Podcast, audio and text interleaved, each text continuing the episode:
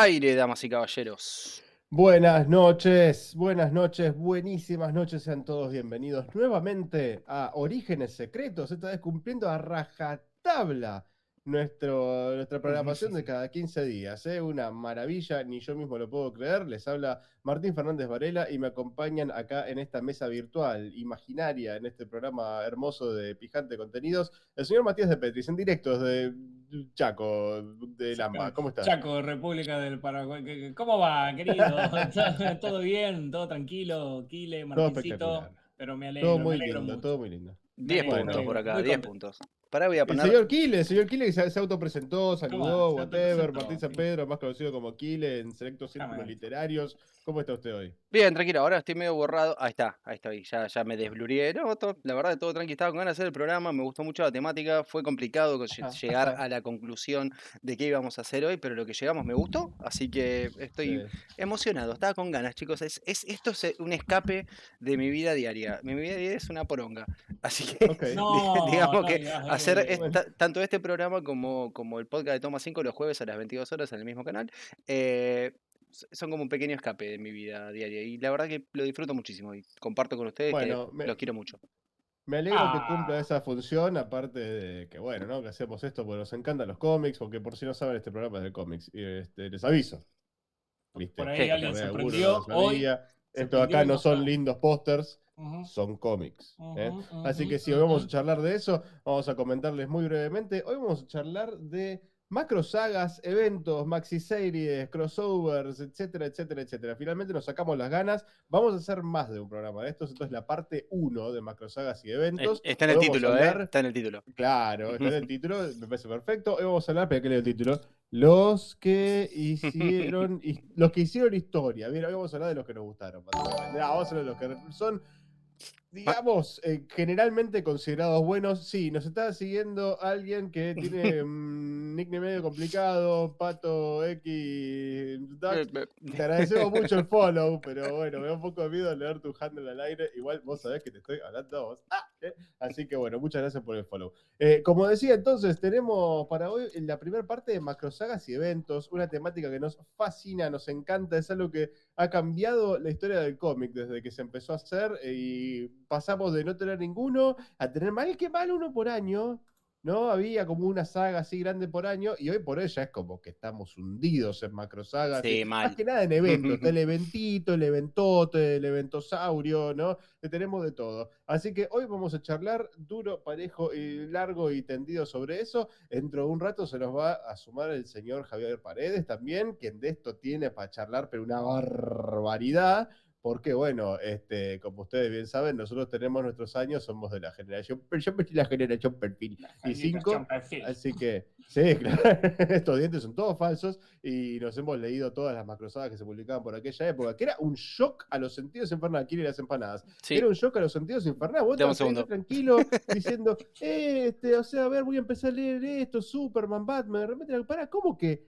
¿Cómo que viven en el mismo universo, Superman y Batman? Ah, claro, porque la Liga de la Justicia. ¿Cómo que la Liga de la Justicia y los jóvenes se juntan y pelean todos contra el mismo? ¡Ah! Te explotaba la cabeza. Y después la Tierra de al lado con los héroes viejos. Un quilombo, un quilombo hermoso. Un quilombo Claro. infernal, pero hermoso. Un, un poquitito vamos también a intentar, si es que se puede, si es que eh, da también de- desde el lado del sentido común y lo, Ojo lo que lo prometes. criterioso, vamos a intentar plantear un, eh, una diferencia, si es que la hay, Mm. entre lo que es una macrosaga y lo que es un evento. Un poquitito, Sí, claro el- sí. creo que el, eh, el leitmotiv del programa de hoy surgió en parte porque teníamos esta, esta duda si es que realmente desde, por ejemplo, el lado norteamericano, eh, la verdad es que todo esto que estamos describiendo ahora es una característica casi, te diría, exclusiva del comic book norteamericano superheroico.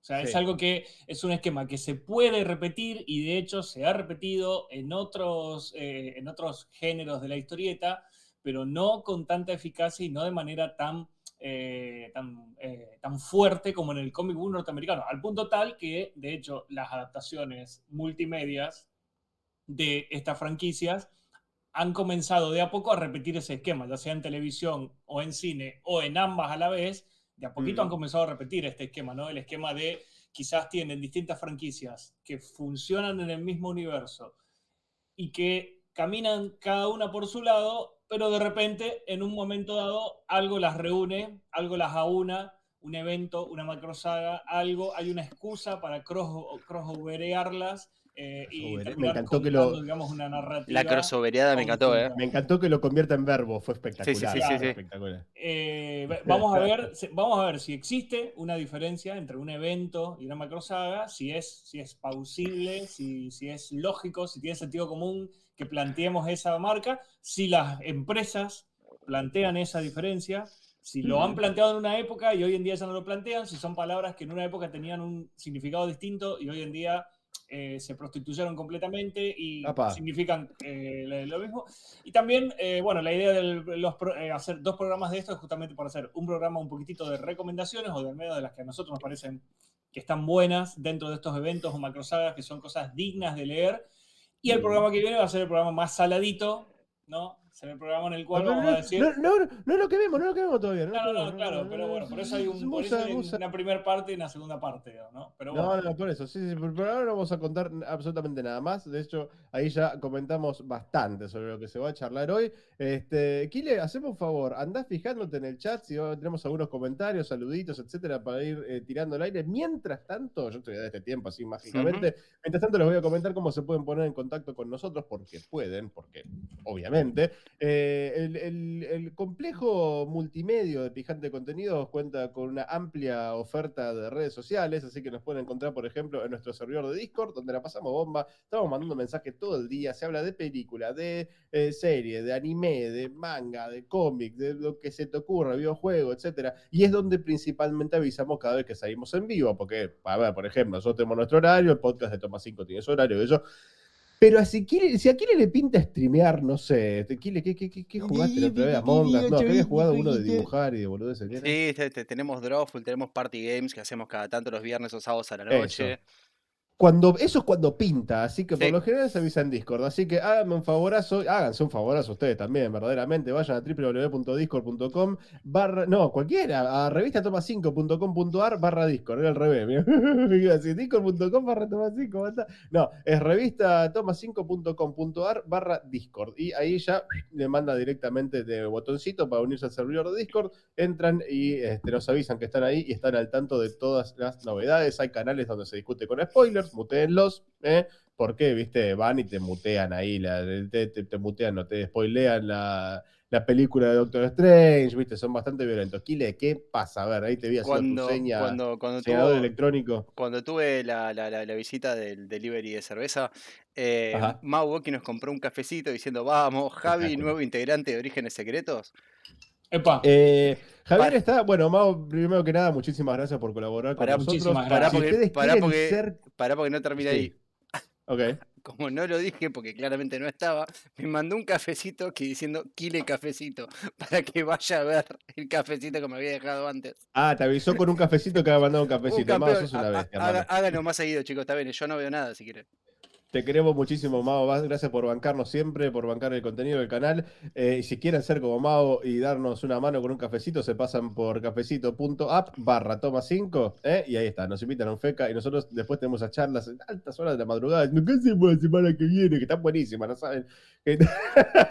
Matías se enoja conmigo. Es terrible, es terrible toda la charla esa. No, mentira, Y si mentira, nos están viendo, si nos están viendo desde alguna tele o algo y les da paja tipear en el celular, ahí tienen un QR que pueden Acá. escanear desde el teléfono y los manda directamente Sí. a la página de Cafecito.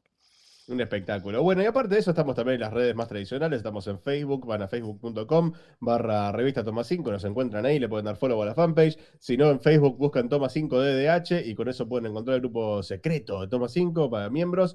Eh, en Instagram nos buscan como arroba Retoma 5, en Twitter como arroba revista Toma 5 y tenemos un WhatsApp ex- exclusivo de Orígenes Secretos que es este 15 36 58 87 23. Lo tienen en pantalla, pueden mandarnos imágenes ahí, audios, lo que quieran pasar al aire, siempre y cuando sea contenido eh, apto para todo público, ¿no? exacto. Eh, pero, Muy pero bien, importante este. Sí, sí, sí, sí. ¿Qué tenemos ahí? Mao les está bancando en la universidad a todos los hijos actores y futuros del cast. Nacho Pérez de, Nacho Pérez de Santa Fe. Sí, es verdad. Eh, Mao y Sergito Domínguez, que creo, creo siguen siendo por afano los top donors, están, están pagando la universidad de mis hijos, por lo menos. Porque este- Salchichas, Tequila no se- salchichas. El, el- eh, el- el- el hijo de Kile no va a ir a la universidad o qué?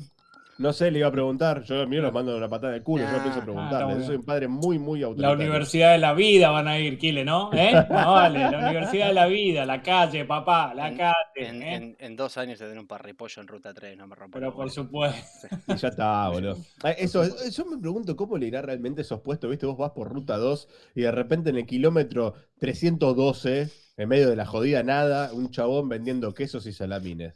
No, y tenés el cartelito en la mitad de la nada que dice hay morcipán. Es- importante. ¿Cómo? David, te juro me intriga, ¿cómo le irá a esta persona? Es ¿Le- venderá? ¿Cuánta gente pasará por acá a diario, por semana? No sé, esas preguntas No que no tienen, no no va a ser el próximo Coto, eso seguro. No, no, claro que no, ¿viste? Claro, bueno. claro que no. Pero el no. tipo vende ahí queso de campo, tranqui, ¿viste? Bueno, ah, y respecto al comentario que habían hecho Javier Paredes, nuevo integrante de Orígenes Secretos, es un, es un SNI. A ver, nosotros sabemos que Javier tiene un montón de proyectos por todos lados. A él le encanta participar del programa. eh, para quien no sepa, Javier es amigo personal del señor Matías de Petris. eh, Javier y yo también nos conocemos hace añares. Nos conocimos en 1999 laburando juntos en Camelot. O sea, eh, eh, nos hemos reencontrado a lo largo de los años en eventos y qué sé yo. Siempre nos saludamos con muy buena onda. La verdad siempre nos llamamos fantástico. Eh, es un amigo de la casa, ha visitado el podcast de Toma 5 y demás. Pero Javi es un tipo con muchísimos proyectos dando vueltas todo el tiempo. Así que él, cuando puede, si nosotros le decimos y puede, tiene gana, viene. Pero no, no, a ver, la verdad que está pico. Yo no me atrevería a pedírselo. Él también está en Tierra X. No queremos ese kilo. Claro, yo No creo tenemos que él, él tiene un programa eh, puntual y particular que es Tierra X, tiene un proyecto conjunto ahí con Nico Gat, que, que es Tierra X, tengo entendido por, eh, por lo que nos ha comentado él mismo, eh, y también Nico Gat, que ese proyecto va a regresar, hace unos meses Sí. que está inactivo, pero que va a regresar.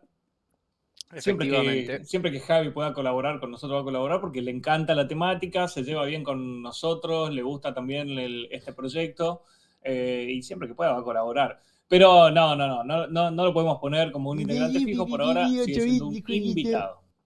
Claro, Acá este bueno. programa se sostiene con tres patas y esas tres patas somos nosotros tres, los que Ahí está, la, la mesa de programa, tres patas, viejo. ¿eh? Exactamente. Bueno, el, el vamos- vamos a una cosa. de Toma 5. Acá Max Coman eh, nos compró tres cafecitos diciendo toda esta pantomima es para hablar de crisis, ¿verdad? Hablen de Marvel, pone. Eh, va a haber, primero que Va nada, muchas gracias por la Marvel. colaboración, señor Max, señor Muchísimas Stitch, señor, gracias, señor el muchísimas picantito de Discord. Este, sí, de verdad, muchas gracias. Por supuesto que esto es una excusa para hablar de crisis. pe- pf, Más Ob- bien, no solo de crisis, sino de la segunda crisis y de la tercera crisis y de la cuarta crisis que empezó hoy. Literal. No, ayer, perdón. Ayer, ayer. Ayer. Así que, ¿eh? Ok. Primero que nada, eso. Segundo, tenemos una lista de eventos de Marvel para mencionar. Obvio que vamos a hablar de Marvel también, porque, a ver, son las dos editoriales más grandes de Estados Unidos. Las dos se subieron al vagón de los eventos de una manera u otra en los 80s y de ahí para acá, que nos inundaron de pararon eventos. más. Y, y, eh, no, no pararon más. Y ambas editoriales han hecho historia con diferentes eventos. Así que, por supuesto que serán, serán mencionados. Eh, tiene- tiene- tenemos un evento para hablar de Marvel como mención honorífica al final del programa después de todos los de DC. No, mentira, mentira. Vamos, a, hablar- vamos a bueno, hablar de Marvel. bueno. Es, lo ¿te que, es imaginas, el lugar boludo? que se merece, ¿eh? Se Estamos- desconectaba en 27 de el No, lugar no, que no, se merecía. tenemos. Tenemos una linda lista de eventos de Marvel para, para charlar y para mencionar. Eh, bien, pero antes de entrar a la temática y para darle tiempo al señor Paredes, porque viste, el señor Paredes es, es el, es el típico nerd cool. Él viene a hacer el programa Nerdo después de jugar al fútbol con los amigos. Ay, esa gente que hace deporte.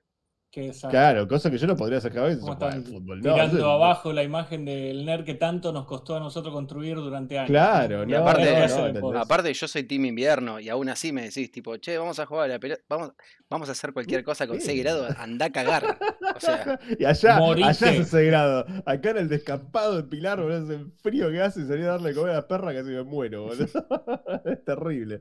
Pero bueno, sí, vamos a esperar a que el señor Nerd Cool Paredes vuelva a hacernos quedar todo mal, estando en forma física y sabiendo de cómics. Nosotros solo sabemos de cómics, a forma física te la debemos. Pero vamos a esperar. Y mientras tanto, vamos a comentar un poquito qué estuvimos leyendo en esta sección hermosa que se llama, yo hago así como se parece es un título, pero no aparece.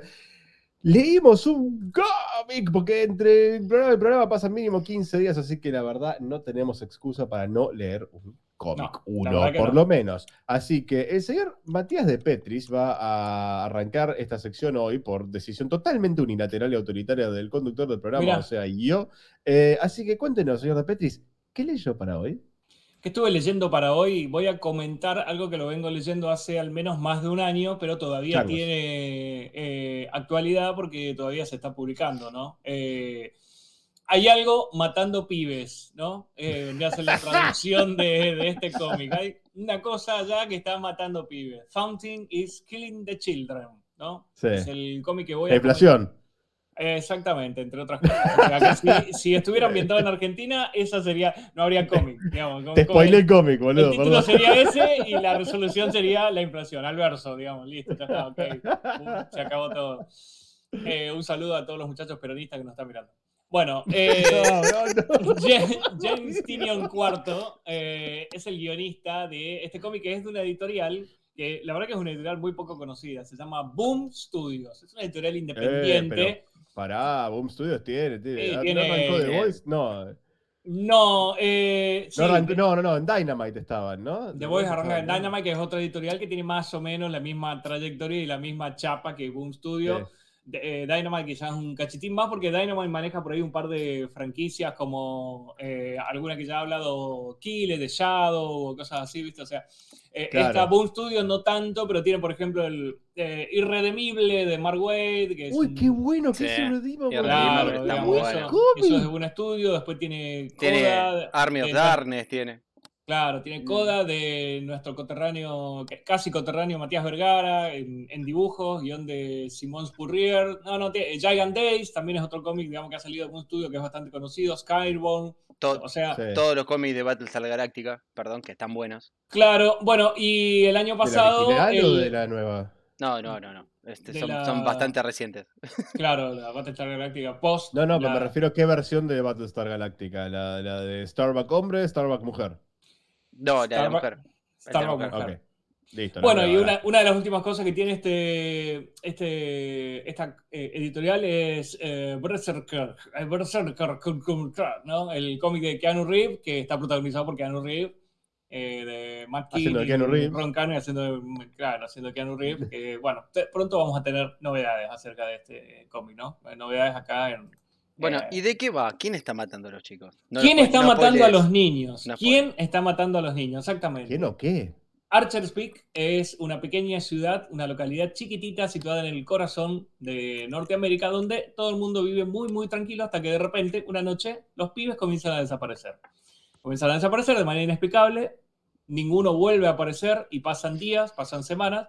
Uno de ellos regresa eh, y la verdad que lo que trae consigo no es esperanzador. Viene muy lastimado, incluso hasta mutilado, trae consigo relatos eh, completamente espeluznantes, historias terribles de lo que pasó con el resto de sus, eh, de sus amigos que han desaparecido. Eh, y la verdad que el pueblo este, un pueblo chiquitito, está completamente anonadado por estas noticias, no sabe qué hacer con esto. De repente aparece una misteriosa forastera, una cazadora de demonios, eh, que venía persiguiendo un, eh, un, un asesino serial. Esta chica que se llama Erika Slaughter, eh, un nombre apropiado por una cazadora de demonios, ¿no? Eh, Erika Matanza. Erika Matanza. Para, para quien no eh, domine el anglosajón, sí. se, se comienza a involucrar de manera fuerte, primero con este niño, eh, para poder investigarlo más allá de lo que él le, le dijo a, a- a la policía y a los detectives que están investigando el caso. Eh, bueno, la cuestión es que este cómic, esta serie, Alguien está matando niños, es una serie que intenta hacer una introspección a- acerca de lo que son los terrores más complicados y difíciles de manejar, que son aquellos terrores que se, se manejan en, el- en lo oculto, así que la serie esta se maneja mucho con... eh, la, la verdad es que hay algo muy difícil de llevar adelante en el cómic y eso es el terror y el suspenso. Si ya de por sí en el cine es complicado de hacer una película que funcione de terror y de suspenso, en el cómic más todavía porque no tenés sonido. Claro. O sea, te tenés que manejar todo desde el lado visual. Hmm. Entonces es muy difícil asustar de esa manera. De hecho, muy probablemente si yo les pregunto a ustedes qué, qué cómic los han asustado en su vida, van a decir, no sé, ninguno. Es, es- muy complicado. Es un género muy complicado. Y eso, el guionista, que, que es eh, James Tynion IV, que ha trabajado, entre otras cosas, en Batman, eh, es el Sí. escritor de Batman, también tiene otro cómic, digamos, protagonizado por niños, que también es de suspenso, que se llama The Goods. Eh, bueno, esto lo sabe, ¿no? Eh, él se maneja, digamos, con un dibujante italiano que se llama Werther de, de Ledera y un colorista español, eh, Miguel Muerto, muy apropiado el apellido también para este cómic. Bueno, me ahí, sí, Sergio Domínguez mandó uno de los autores de ese cómic se llama Muerto o vi cualquier Exacto, cosa. Efectivamente, lo pusimos en pantalla, lo pusimos en pantalla hace, hace poquito, Sí, hace sí, unos, sí. unos minutos. eh, Mi- Mi- Miquel Muerto. Claro, El- Miquel, el colorista es un muerto, digamos. Solita es un muerto. Bueno, nosotros bien. tenemos un dibujante que es un manco y dibuja muy bien también, ¿no? Leo Manco es un eximio dibujante y bueno, ese, es su nombre, así uno a veces no, Está bien. su apellido, uno a veces no elige los apellidos que tiene. Bueno, Creo entonces que casi nunca, ¿no? casi nunca, casi nunca, Casi salvo que tengas un apellido artístico, ahí sí, entonces Sí. vas a tener oportunidad de poder elegirlo. Bueno, eh, el amigo James entonces sabe muy bien de que esto es así. Entonces lo que hace es armar una intrincada eh, novelita de suspenso que tiene momentos realmente que el terror, cómo lo sostiene al terror, eh, lo sostiene por un lado con el gore y con un gore muy complicado que maneja cosas que son casi tabú, o sea, digo, niños torturados y mutilados no es algo sencillo de asimilar y no es algo sencillo de ver y no es común tampoco verlo en, en cómic, ¿no? Siempre... Qué lindo lo que contás. No, este, claro, pero- Qué bueno, puta- Javi llegó justo. O sea, No, no, Llegó no, justo claro. para escuchar hablar a su amigo sobre niños mutilados. Esas Claro, cosas tan pero bueno, pero lo hacen siempre con buen gusto, porque el dibujante es un buen dibujante, el colorista es un buen colorista, siempre está hecho con buen gusto. Y después también está Bueno. el tema de lo que no se muestra. O sea, es un cómic que visualmente maneja mucho la, la cuestión de ángulos, planos y encuadres, mostrándote lo que no te están mostrando, ¿no? Como también las buenas películas de suspenso, ¿no? Que estiran la revelación del monstruo hasta el final. Acá es algo más o menos parecido, solo que tiene mucho de gore, tiene muchísimo de gore. Dijeron acá en el chat que te mandaste un momento Dark Mat. Casi sin querer, ¿eh? Pero Casi razón. sin querer. Escúchame, Veredicto, por favor, porque ya le dimos hasta con un hacha esto. Veredicto, ¿es un Lean Lon o un no Lean Es un, Lon? es, un zarpa- es un zarpadísimo Lean Long porque creo que eh, lo van a disfrutar eh, muchísimo. Eh, creo que los puntos fuertes que tiene son la narrativa, sin duda, de Tynon Cuarto. El diseño de personajes, que me parece que es un, tiene un lindo diseño de personajes, son personajes que están bien construidos, que no tienen mucha personalidad cuando aparecen, pero que van evolucionando y vas viendo cómo va cambiando esa personalidad a medida que van pasando los números. Y bueno, y después eh, el- los climas que arma eh, Miquel Muerto con los colores es tremendo, es fuera de escala. La verdad que es fuera de escala. Así que Buenísimo. Entonces eh, tenemos un absoluto Lean Lon para algo tan Lean Lon. Algo está matando a los pibes. Leanlo, búsquenlo por ahí y leanlo que vale la pena. Última pregunta, ¿tiene edición en castellano esto o está exclusivamente en Comixology para Sí, pobres? sí, tiene edición en castellano, pero lamentablemente son tomitos muy caros. Pero bueno, lo pueden buscar. Sí, sí, bueno, tiene- sí, convengamos que son todos caros, Tomito, Sí, hoy por hoy, ¿no? A diferencia de cuáles. Claro, Claro. muchas gracias. Y ya que estamos, lo presentamos oficialmente en sociedad, señor Javier Paredes. Muchas gracias por sumarse nuevamente. ¿Cómo le va? Ahí, hola. Estás, está. estás, te estamos viendo. Te está tapando un cafecito. El cafecito está, Sí. está bien, no te enojes con el cafecito. está, acá. No, no, para nada. Yo igual me quería. ¿Cómo andan? Buenas noches. Están hablando de niños mutilados y, y pibes Salud. muertos. Sí, sí, sí, ¿te Y gustó? apareciste. Y apareciste. Justo Sí, estaba sí, comiendo. hasta acá. bueno, te damos la bienvenida a nuestro Wolverine Argento. Che, te quería hacer una pregunta. Supongamos, esto es una situación muy hipotética, ¿no? Viene A ver. alguien del gobierno, non-descript, no importa, y viene y te dice, mire, señor Paredes, este, nos llegó la noticia que usted se está haciendo llamar el Wolverine Argentino, ponele, eh, no puede usar ese nombre porque es un nombre del idioma anglosajón, tiene que usar una de las traducciones aceptadas de habla hispana. Lobesno, guepardo o aguja dinámica, Argento. ¿Cuál se queda? Puede, puede- tienen que ser solamente esas tres porque hay más. Eh, eso- la quiero escuchar, la quiero escuchar. Solamente esas tres. No tenés más opciones que esas. Eh, la primera, la- el primer doblaje en castellano de X-Men 1 del 2001, hay una versión circulando en la cual le dicen glotón. Sí, Ay, Dios, claro. lo peor de todo es que es la más Es, correcta. es la más correcta, es lo peor. La más acertada, Correcto. es la más acertada, pero en Argentina es la más hija de puta. O sea, Es terrible, es terrible, sí. Todo mal. es como que le digan goloso, ¿viste? claro. Y, y- y vos, o sea, y está el video, tipo, lo buscás y está, es tipo, el, oh, es el glotón. Mamadera. Oh, es glotón. Bien. pero- dame un Qué segundo. miedo. Acá me están diciendo, tipo, bajar un toque a Javi que está mucho más fuerte que nosotros. Javi, ¿puedes bajar un toque el sabemos que está mucho más fuerte que nosotros. Sí, el volumen. ¿A dónde termina esto? Yo no tengo ni idea. Claro, No entre glotón y este No. comentario. sí, Voy sí, a, voy a hablar más bajito yo. así. No, tranqui, tranqui, tranqui, tranqui. Bueno, bien, eh, habiendo terminado con ese numerito cómico y con el análisis de algo que está matando lo pibe, yo hago muy rápidamente una, una breve reseña de lo que leí yo que se llama eh, Justice League Road to Dark Crisis número 1. No sé por qué tiene número 1, esto en teoría era un one shot, pero bueno, es el camino a la crisis oscura de la Liga de la Justicia. Eh, ¿Qué decir de este número? No? Esto viene inmediatamente después de la muerte de la IDEM, de la Liga, no de la crisis. Este, y tenemos historias cortitas, nada sutiles, sobre los próximos integrantes de la nueva Liga de la Justicia. Al Igual faltan un par, faltan un par, pero tenemos historias muy, muy cortitas. eh, con, a me llama mucho la atención que es como que hay pocas luminarias creativas en esto, ¿no? Tenemos la primera historia que es de Superman y Nightwing, escrita por Joshua Williamson, Ok. que Sí, está el- escribiendo la mitad de DC hoy por hoy. O sea, una Claro, mitad es la el escribe escri- Tom Taylor y la otra Joshua Williamson. Cada es el escritor principal, de hecho, de esta saga. Claro, aparte sí, sí, sí, el cráneo atrás de Dark Crisis, lo que está muy bien. Eh, es una historia de Superman, de John Kent, o sea, Superman Secundus, como le diría Grant Morrison, y eh, Nightwing, ¿sí? Donde están como lidiando un poquito con la cuestión de que Bruce y Clark aparentemente estarían muertos, y nada, que es hora de tomar el lugar que les corresponde, etcétera, etcétera. Como Superman y Nightwing, esta vez sin ningún tipo de indicio de que Nightwing se vaya a poner la capucha de su papá para nada, lo cual me parece perfecto. ¿eh? Ya está de eso, ya estuvo bien. Eh, después tenemos una segunda historia escrita por Jeremy Adams, que es el escritor actual de Flash, y la historia es sobre, adivinaron, Flash, donde muestran a Wally y a Ah. Wallace, o sea, al, al nuevo Kid Flash, eh, haciendo sus cosas, lidiando con el tema que Barry y, y Avery, porque también perdieron a la Flash China, eh, desaparecieron en todo este quilombo. Eh, y después tenemos un par de historias cortas más eh, con... Tenemos una historia de, de Paria, del personaje original de Crisis en Tierras Infinitas, que está volviendo como villano Paria. para Exacto. esta historia de, de Crisis Oscura. Tenemos una historia de Paria ahí sueltita. Una historia donde hacen un, un team up eh, casi forzado, o sea, sin, sin, previ- sin preverlo. Hal Jordan, que sobrevivió a este asunto porque él no estaba con la liga en ese momento, sino que estaba John Stewart. O sea, la muerte de la liga se cobró un linterna verde, no al linterna verde más, más conocido, digamos, y hace equipo con Jackson Hyde, con el nuevo eh, Aqualad, ahora aparentemente Aquaman, porque es como la gente se gradúa muy rápido ahora, ¿no? No era como antes que tenías que ser Robin 60 años, Claro. Nightwing 20, y ahí te podías graduar.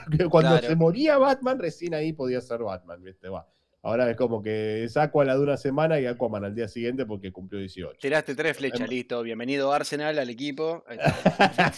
Claro. Equipo Arrow. Ahora, ahora, ahora es más sencillo. Y tenemos, espera, una historia más eh, que no me puedo acordar, así que estoy scrolleando muy rápidamente acá por mis notas. Eh, ¿De quién era la última? Ah, sí, la última es cualquiera. Es una historia centrada sobre un villano de Batman que no conoce nadie, una amiga que se llama Nocturna, que viene a ser como, no sé, supongo una especie de, de vampiro, donde se enfrenta a la decimosexta Batgirl, que es, eh, spoiler, ¿no? Stephanie Brown, nada, decimosexta no, que es la tercera.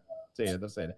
Este, se, se enfrenta a Stephanie Brown, que está de vuelta usando el nombre de Batgirl, pero con un traje que es muy mezcla de su traje de Batgirl y de su traje clásico de spoiler. Pero bueno, ella ahora está, está en un cómic propio que se llama Batgirls, que lo protagoniza junto con Cassandra Kane, que es la segunda Batgirl, en fin, un quilombo. Pero bueno, lo protagonizan ellas y ese, en lugar de decir, ay, se murió fulano, que mal la estoy pasando, te muestran que a Nocturna, al final de la historia, la recluta una nueva y revivida sociedad de supervillanos. Así que aparentemente los supervillanos se están juntando y se están organizando para hacer quilombo, ahora que saben que la Liga de la Justicia...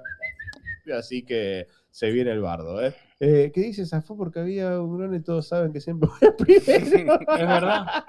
Ay, Dios, si lo leí en voz alta, boludo. Es verdad, es verdad. Es así. Bueno, Sí, pero sí, es- tiene razón, tiene razón, los negros mueren Es- primero. Es muy trope de, Es- de- es de muy película trope. slasher de los 80s y los Mal. 90 Tipo, "Eh, ¿qué están haciendo? ¡Ah! Lo cagan matando al pobre negro instantáneamente. Terrible, terrible. Pobre John, bueno, pobre John Stewart. Les digo la verdad, a ver, como, como cómic sencillito, es un, es un. Léanlo, o sea, no les va a quitar nada de tiempo, no es algo terrible de leer. Las historias son muy cortitas, algunas están mejores que otras, otras son totalmente obviables, como esta de, de Nocturna, te digo, hasta las últimas dos páginas no había pasado absolutamente nada. La Liga de la Justicia no estaba muerta, pregunta Stitchus. La Liga de la Justicia está muerta desde el mes pasado, que Claro. Paria y la Gran Oscuridad se enojaron y la recontracagaron matando a la Liga de la Lo Justicia. y reseñaste vos, de hecho, acá en Orígenes Secretos. Exactamente, y ahora estos personajes están como organizándose para montar una especie de reemplazo de Liga de la Justicia. Ausentes raros en este cómic, eh, Jace Fox, el nuevo Batman, y Yara Flor, la nueva Wonder Girl, Wonder que Woman. imagino que estará, estará a 25 minutos de graduarse de Wonder Woman, porque ya tiene que un año el personaje, así que ya Sí, sí, se lo dan. Eh, pero sí, e- esos no estuvieron en este número, ¿eh? así que sí, garpa Y mucho. Ra- raro también. Raro también que la historia de Jonathan Kent y, y Dick Grayson no esté guionizada por Tom Taylor, que es básicamente el que está escribiendo cada vez que tienen un encontronazo ellos dos, lo, lo está escribiendo él, digamos. Y To- Eh, Tom eh. Taylor es el que trajo esta especie de sí, re amistad y mentoring y qué sé yo entre Nightwing Claro. y Superman, que está bien. O Está sea, bien, a ver, está, el tipo está evocando una relación muy linda que había entre Dick Grayson y Superman desde los días de Dick Grayson como Robin. Ha habido varios team-ups de Superman y Robin pre-crisis, ¿eh? O sea, siempre se llevaron muy bien y siempre da vueltas la historia esa de que el nombre Nightwing se lo sugirió Superman, porque Nightwing era el, el nombre que él usaba cuando hacía de superhéroe sin poderes dentro de la ciudad embotellada de Kandor. Eh, así que está perfecto, che, me parece muy lindo. Bueno, y esto, como decía, entonces es un leanlo, o sea, es un tie-in muy cortito, no les va a quitar nada de tiempo, y es un, miren, vamos a usar estos personajes para la saga principal.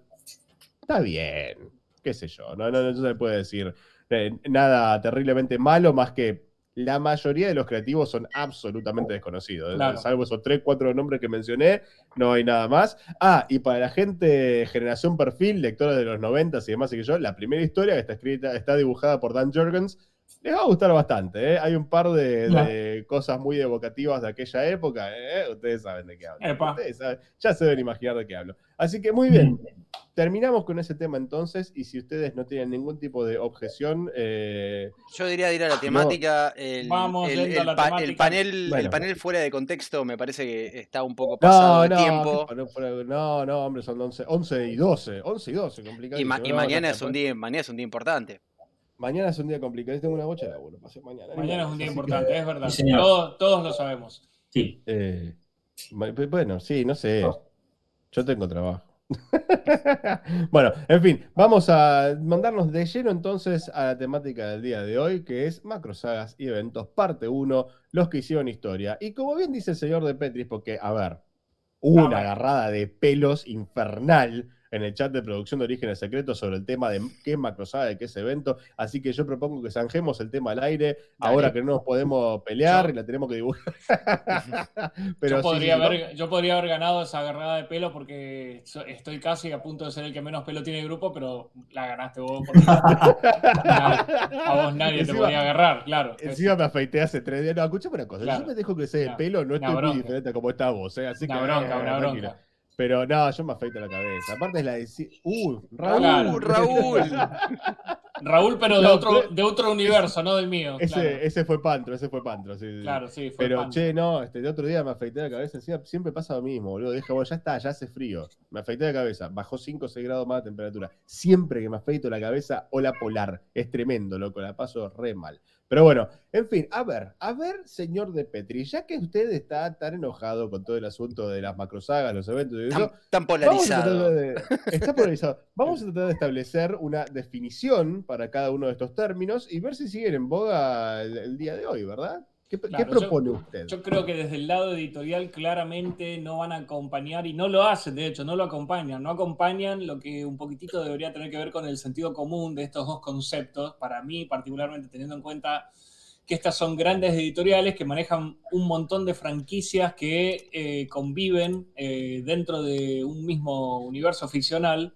Hmm. La macro saga debería ser eh, esa línea narrativa, esa historia que aúna a todos los personajes de esta editorial o a la gran mayoría de los personajes de esta editorial en un evento cuasi cósmico en el cual se está definiendo la existencia, la supervivencia de toda la raza completa y de varias razas más multiversales, ¿no? O sea, Mm. y el evento debería ser eh, aquella saga, aquella historia que aúne dos, tres, cuatro o cinco títulos de esta saga, de esta editorial, generalmente títulos que pertenecen a una misma familia, o no. Para esto hay que quizás hacer como una pequeña explicación para la gente que no ejemplos. es tanto, tanto, tanto del palo. Hay, eh, por ejemplo, yo, te vas a la parte de mutantes, una, la- a la parte de Marvel, los mutantes son una familia de, de- de títulos, de cómics, o sea, ¿no? O sea, Son los campanelli de, los- de los cómics, boludo. Claro, son un montón, sí, son un montón, pero, pero Qué bueno, viejo son- son una Campanelli. familia. Y, lo- y- y lo- y la verdad que tiraste una referencia que probablemente no la va a agarrar nadie de, de la gente que nos está Era una familia muy numerosa, chicos. ¿Me Familia siguen? muy numerosa, muy grande. Eh, bueno, eh, eh, por ejemplo, a ver, eh, Contagio qué lindo DC, que es, Javi. Para mí sería un evento, ¿no? Ok, porque es, es, ba- es Batifamilia. Un Es un Batifamilia, Bati-evento. Claro, la masacre mutante sería para mí un Claramente de los evento. Avengers.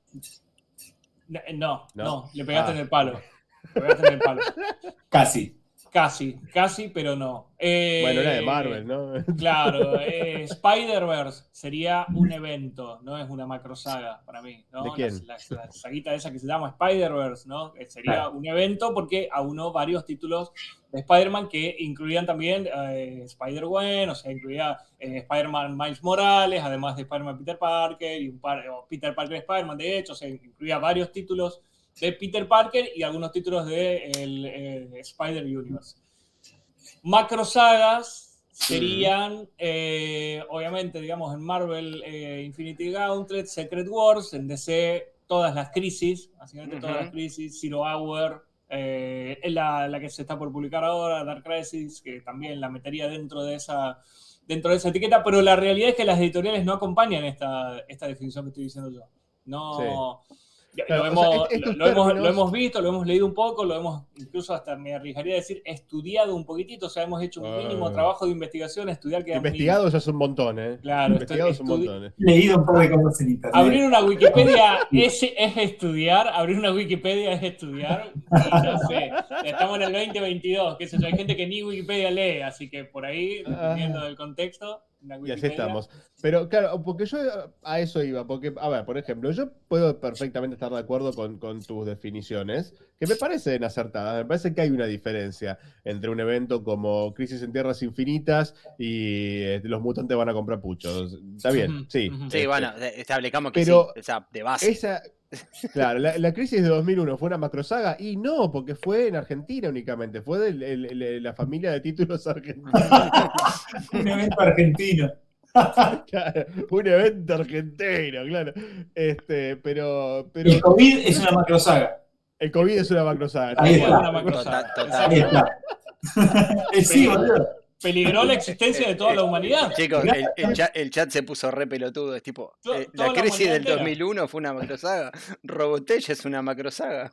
Robotech es una macros saga, estuvo boom. Muy bien, bien, muy bien. bien. Yo no lo había entendido. besto comment del no, día de hoy. no lo había entendido. Yo, de hecho, lo comencé a pensar desde el lado analítico a Robotech y dije, no, pará. Claro, tienen, no, sí, sí, claro. un tienen razón. Pará, pará, pará. es una macro saga porque aúna tres series de dibujo animado distintas. Escuchame, yo- en algún culo que punto con la otra, Matt, tío. es una macro saga. Matt, yo soy el operador, yo leí el mensaje mal porque me olvidé la última S de macros y lo compartí y recién cuando lo leí en el retorno dije, ¡qué pelotudo! Claro, Ahí cayó, era ahí eso, cayó. macro Acá, eh. Patox, que se, que se sumó hoy, estuvo mandando una bocha de mensajes de pregunta, Batman No Man's Land. Y Sí, bueno, y bueno, sí, Es un evento. Batman- y sí, ese va. es un evento, pero igual, o sea, hubo repercusiones de No Man's Land en una bocha de títulos fuera de Batman, ¿eh? Se Sí, porque, para- a ver, lo que Bueno. pasó con No Man's Land fue que Estados Unidos quiero- esencialmente se deshizo de Gotham City, así que Claro. como que todos lo mencionaron. Pero Igual yo quiero volver pero- al chiste de Robotech y decir, "R- Robotech, ¿es una macros saga? Respuesta, no. No, no, porque, la única tres- macros es la primera. Claro, La Eh, segunda y la tercera no son macros. tan, tan Macros atado es una aparte. macros saga, no, no Tan lo es porque no, es en, no es en su totalidad una at- macro saga. atado con alambre, pero pusiste un yankee en el medio Claro. para, para, para ponerle a hacer el, el doblaje y de repente tenés todo eso. Claro, Claro, o sea, bueno, por, Robotech se llama, no. por eso se llama Robotech y no Macros, la Claro. saga Macros, claro. Claro. Sí, sí, porque Robo- Ka- bueno, de hecho, si vos, pará, pero si vos compras alguna de las ediciones más nuevas de Robotech, Se llaman te los compilan y te ponen eh, Robotech, ponele parte 1 de Macros Saga. Claro. Y después te ponen, le compras la segunda y ya le dicen Southern Cross. O sea, ahora que Sí, todo sí, el mundo sí, sabe que es Macros o Southern Cross hemos pegado, es como que Sí. usaron eso para marketingarlo también. Secreto revelado. Pero 30 igual, Pero bueno. no sepa y- para que no sepa y le interese, Macros en Japón siguió, tiene una bocha de secuelas, Sí, algunas verdaderamente excelentes, como Macros Plus, eh, Macros Frontier, Dios, qué placer Macros- de serie que fue Macros Macros Frontier. Vol- volvemos al tema Mac- comiquero porque no nos va a dar el Estamos tiempo. chicos. Pero esperá que estoy hablando de macros, Estamos y está re bueno. estamos No, no, a lo que Sí, voy es, o sea, volvamos. está- estábamos estableciendo Para, para, cuál- yo le había hecho una pregunta, señor de Petri. Si nos distrajimos con un comentario rosarino espectacular, pero yo le había hecho una pregunta, señor de Petri, que es, supongamos que yo estoy de acuerdo con sus definiciones un 100%, que no estoy, un 94% quizás, pero 100% sería demasiado. Eh, ¿Se usan al día de hoy? ¿Se usan, o sea, en, en el mercado americano yo creo que no, pero se sigue usando Macrosaga en, este, en- lo que sería el mercado traductor de cómic americano para hispanoparlantes? Lo recompliqué, ¿no? Sí, por ejemplo, Omni acá, decís. Sí. Omni Editorial acá sí usa el término. Sí, sí, sí, lo usa. Usa el término Macrosaga al día de hoy. Para promocionar algunos eventos sí los usa. Lo que pasa es que también... Ah, dijo inicio- eventos. Y claro, eso es que ahí está la trampa. Eh, al, En realidad son todos eventos. al unísono también Sí. usa la palabra evento, pero la palabra Sí. macro saga no quedó exiliada eh, de el- de- del vocablo, digamos, del léxico para promocionar eh, sagas Bien. eh, en castellano. Lo usan, lo usan, En- sí, sí, en- sí. Entiendo, Sí. Matías. Igual yo lo veo de un punto de vista de programador y yo de repente lo veo como un punto de vista de orientado a objeto, ¿no? O sea, vos, lo que acaba de decir Javi, que y tiró un comentario recién dos, dos nanosegundos y de repente me hizo entender. Quizás una macrosaga es un evento, pero un evento no necesariamente es una macrosaga. Sí, ¿Entendés? sí, sí. Entonces, Sí, sí. un- uno A ver, a ver, a ver, a ver. Una macro saga es un evento siempre, ok, Sí. estamos de acuerdo en Sí. eso, pero un evento no necesariamente es una macro saga. Sí, por Sí. supuesto, sí, sí, más vale. Sí, Claro, o sea, una macrosaga es un evento grande. Eso es eh, lo que en Estados Unidos. Para mí, la, la- la diferencia que hace en Estados Unidos es que vos tenés el- un, un Batman-centric event, un, event- un evento Batman-céntrico, por Sí. decir una familia de títulos, y después tenés lo que ellos llaman el company-wide event, Claro. que eso la macrosaga. ¿sí? Claro. que es un evento grosso que va a tener probablemente su propio título, como, mm, ¿por qué no decir Crisis en Tierras Infinitas? Sus crossovers, sus tie-ins y todo, y que va a afectar durante un número N de meses, que es el tiempo que, que esté el evento en publicación, a todos los títulos que publica la editorial dentro de ese universo. Porque, por ejemplo, si ponerle que Vértigo existía durante Crisis en Tierras Infinitas, si no, Sandman se caga en la crisis, qué sé yo, ni se enteró, ¿viste? Los pibes de, no sé, no, no se me ocurre otra de Vértigo ahora. El Hellblazer estaba en la suya, mentira, Hellblazer está en crisis, pero bueno, no importa, se entiende lo que quiero decir, ¿no? Este, Sí, sí, o sea, sí. la gente que sí, vive sí, en la claro. tierra de donde viven Superman y Batman van a estar todos afectados y la tierra Claro. no también. Pero bueno, Sí, sí, totalmente. eh, esa es la diferencia. Señor Paredes, ¿usted está de acuerdo? ¿Tiene algo que agregar, algo que quitar? No, no, no, no, estoy absolutamente de acuerdo. En realidad es, es como una... Estamos intentando buscar una definición que nos sirva a nosotros, tal Sí. vez, para diferenciar un poco lo que es Crisis en Tierras Infinitas y, y la Era de Apocalipsis, por ejemplo. No son lo mismo. O sea, la Era de Apocalipsis abarca, eh, tiene como un, una, eh, un impacto sobre cierta parte de la editorial Marvel y, y Crisis en Tierras Infinitas a- eh, afectó a todo el universo DC completo, entero. Mira, ahí, ahí quiero hacer un, un paréntesis, porque yo la leí, la leí hace mucho tiempo y no la volví a leer porque no fue algo que haya disfrutado enormemente. Sí. La era de Apocalipsis yo creo que es un caso especial, ¿eh? Y voy a, voy a proponer por qué. La era de Apocalipsis es claramente un evento mutante, ¿sí? Porque Sí, el que se manda el moco es este Legión, que mata Sí. a Xavier en el pasado, Bishop está ahí como, como espectador, es el que te lleva de la mano por todo el asunto porque es el que recuerda cómo era el mundo antes. es, yo. el que te es- hace piggybacking de la historia. Claro, el tema, el tema con, con eh, ay, ¿cómo se llama? Age of Apocalypse es que no formaron, esto no, su- no sucedió en una dimensión paralela, no afectó solo a los mutantes tampoco, reescribieron la línea temporal de la Tierra 616 y cuando te muestran el nuevo presente, la era de Apocalipsis per se, vos Sí, tenés personajes no mutantes sí. viviendo una vida diferente, como no sé, Donald Blake, que nunca se convirtió en Thor, creo. No sé qué cuerno había pasado con Captain America, si lo habían encontrado en el hielo o no, pero Tengo una- estaban ahí. Tengo Sí. una objeción a eso, eh, o sea, terminá de cerrar y yo te, te rebato. No, no, no, es, eso quería preguntar, porque, a ver, afectó a todo ese universo, reescribió toda la timeline, todos los personajes quedaron afectados, pero sí, yo no sé si hubo títulos fuera de la familia de X-Men que hayan mostrado, eh, mirá, era Apocalipsis, ¿no? Que salió un número de Thor, donde Thor no era más Thor, era Donald Blake, que estaba con el concilio de humanos de Europa escondidos así en un agujero para que Apocalipsis no los haga moco. Este, Bueno. Es como que no, no tuvo tie-ins fuera de los títulos mutantes, pero sí afectó a todo el universo Marvel, ¿verdad? Sí, claro, en realidad es así. Funciona, es como una, es como una, como una cosa tramposa, porque sí, es como que dentro de lo que es la, la historia, dentro de lo que es la saga, afectó a todo el planeta. O sea, el cambio afectó Claro. a todo el planeta. Si cambiaste el pasado, cambiaste el, el presente para, el- para, para todo el- la línea temporal, se cambió para todo el fucking planeta. Entonces, lo que hacen es. eh, hay, hay, un, hay un especial que creo que son dos numeritos que creo, de hecho, uno está dibujado por. Está dibujado por Carlos Pacheco y Terry Dodson, si no me equivoco. Sí, sí, que- de hecho, sí, sí, está dibujado por Pacheco. Sí, sí. por Pacheco y Dodson. Creo que eh, los dos dibujan o, un número cada uno o la mitad cada número, no me acuerdo. Se llama Universo X. Y ahí te cuentan un poco qué es lo que pasó con los demás personajes mientras está sucediendo todo lo demás con los mutantes. Y entonces es como para decir, mira, a Hulk le pasó esto, a otro, a otro personaje le pasó esto, eh, y, y Mm. medio que, nada, como para sacárselo de encima te tiran ese título. Pero eh, a lo que iba es que durante cuatro meses que duró la era de Apocalipsis, de, de publicación, digamos, ¿no? Cuatro meses de publicación, Sí. los títulos mutantes cambiaron, porque cambió el, el presente de los mutantes porque alteraron el pasado. Entonces eso se vio, eh, esos cambios se vieron afectados en los títulos mutantes propios, en los personajes que cambiaron todo radicalmente, qué sé yo, pero solamente los mutantes, o sea, no tenías al mismo tiempo el título del Capitán América que se llamaba el General eh, Sí, que- Sagasta y, y- y había cambiado. No. Eh, el, el título de Capitán América siguió, el título de los Cuatro Fantásticos siguió, el título de Iron Man siguió, Claro. todos la no, suya. no- no tenías el castigador que de repente es Francisco Castillos. No, porque de, hecho hay, no, hay algunos personajes de hecho no mutantes que se menciona qué pasó con ellos. Por ejemplo, Frank Castle había muerto en acción. Eh, claro, Peter Parker murió antes de transformarse en Spider-Man. Red Richard muere en la evacuación de la isla de Manhattan. Está bien, y está bien, pero- Está bien, pero como muere, al pie. Pero muere están hablando cuando- dos mutantes, están hablando dos mutantes que ahora son distintos y dice, che, ¿te acordás de los cuatro fantásticos? Sí, se murieron peleando contra fulanito. Uh, qué cagada, che, y bueno, vamos a seguir con lo nuestro.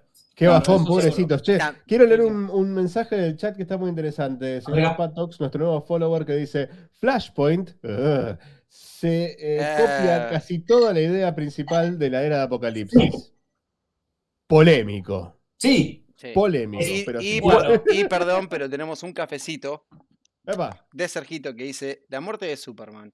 ¿Es un evento o una macro saga? me Un ven. un evento, un evento, La- un evento. Bueno, bueno. fue un evento. Vamos a, vamos a dividir las aguas. Bueno, primero lo de Flashpoint, sí, por supuesto, pero por supuesto, eh, Age of Apocalypse lo hizo muchísimo mejor porque reemplazó toda la línea de series regulares mutantes durante cuatro meses con títulos, con títulos que eran versiones alternativas de los títulos que estaban publicándose en ese momento y no eran dos títulos, eran Sí. un montón. O sea, son una Pero bocha pará, pará, y la- Flashpoint hizo también eso. Tenía el título de el, el- el Canterbury Cricket y, y- y- ¿Qué Y- más? Uno de Deathstroke, que estaba re bueno. y Claro. que. Sí, Mm. no. No, no, sí, sí, eh, sí, durante un tiempo, pero, pero me parece que ellos poco lo llevó más al extremo, fueron cuatro meses. Sí, eh, Fueron cuatro, sí, sí, fueron cuatro meses que tenías tipo eh, Excalibur, Gambit and the External, Generation Next, eh, Astonishing X-Men, Amazing X-Men, eh, Weapon X, que era el de Wolverine, Sí. Factor X, X-Man en vez de cable, o sea, eh, hicieron un reemplazo completo de toda la línea. Eh, lo que decían acerca de Mira. Superman, mira, los asombrosos. X-Men, ahí tenés Amazing X-Men y Amazing X-Men. eh, Eh, Astonishing X-Men. La extraordinaria patrulla X. Patrulla X. Bueno, la, la muerte de Superman, clara, qué hermosa tapa, boludo. Qué lindo. Y, tapa, eh, esa versión de los hechos estaba re buena encima. Madureira- Magneto, Madureira casado con Rogue. Madureira prendido, Madureira prendido fuego, dibujando Madureira una una Rose preciosa. Redondo por donde quiera. Sí, sí, hermosa. ¿Cuándo te- hermosa. cuándo No, te- redondo es el que dibuja Nightwing. ¿Cuándo te armas un asado en tu casa, Javi? Te voy a bardear toda la biblioteca. Cuando No, no podemos hacer otra cosa. Este, Eh, uepa. bueno.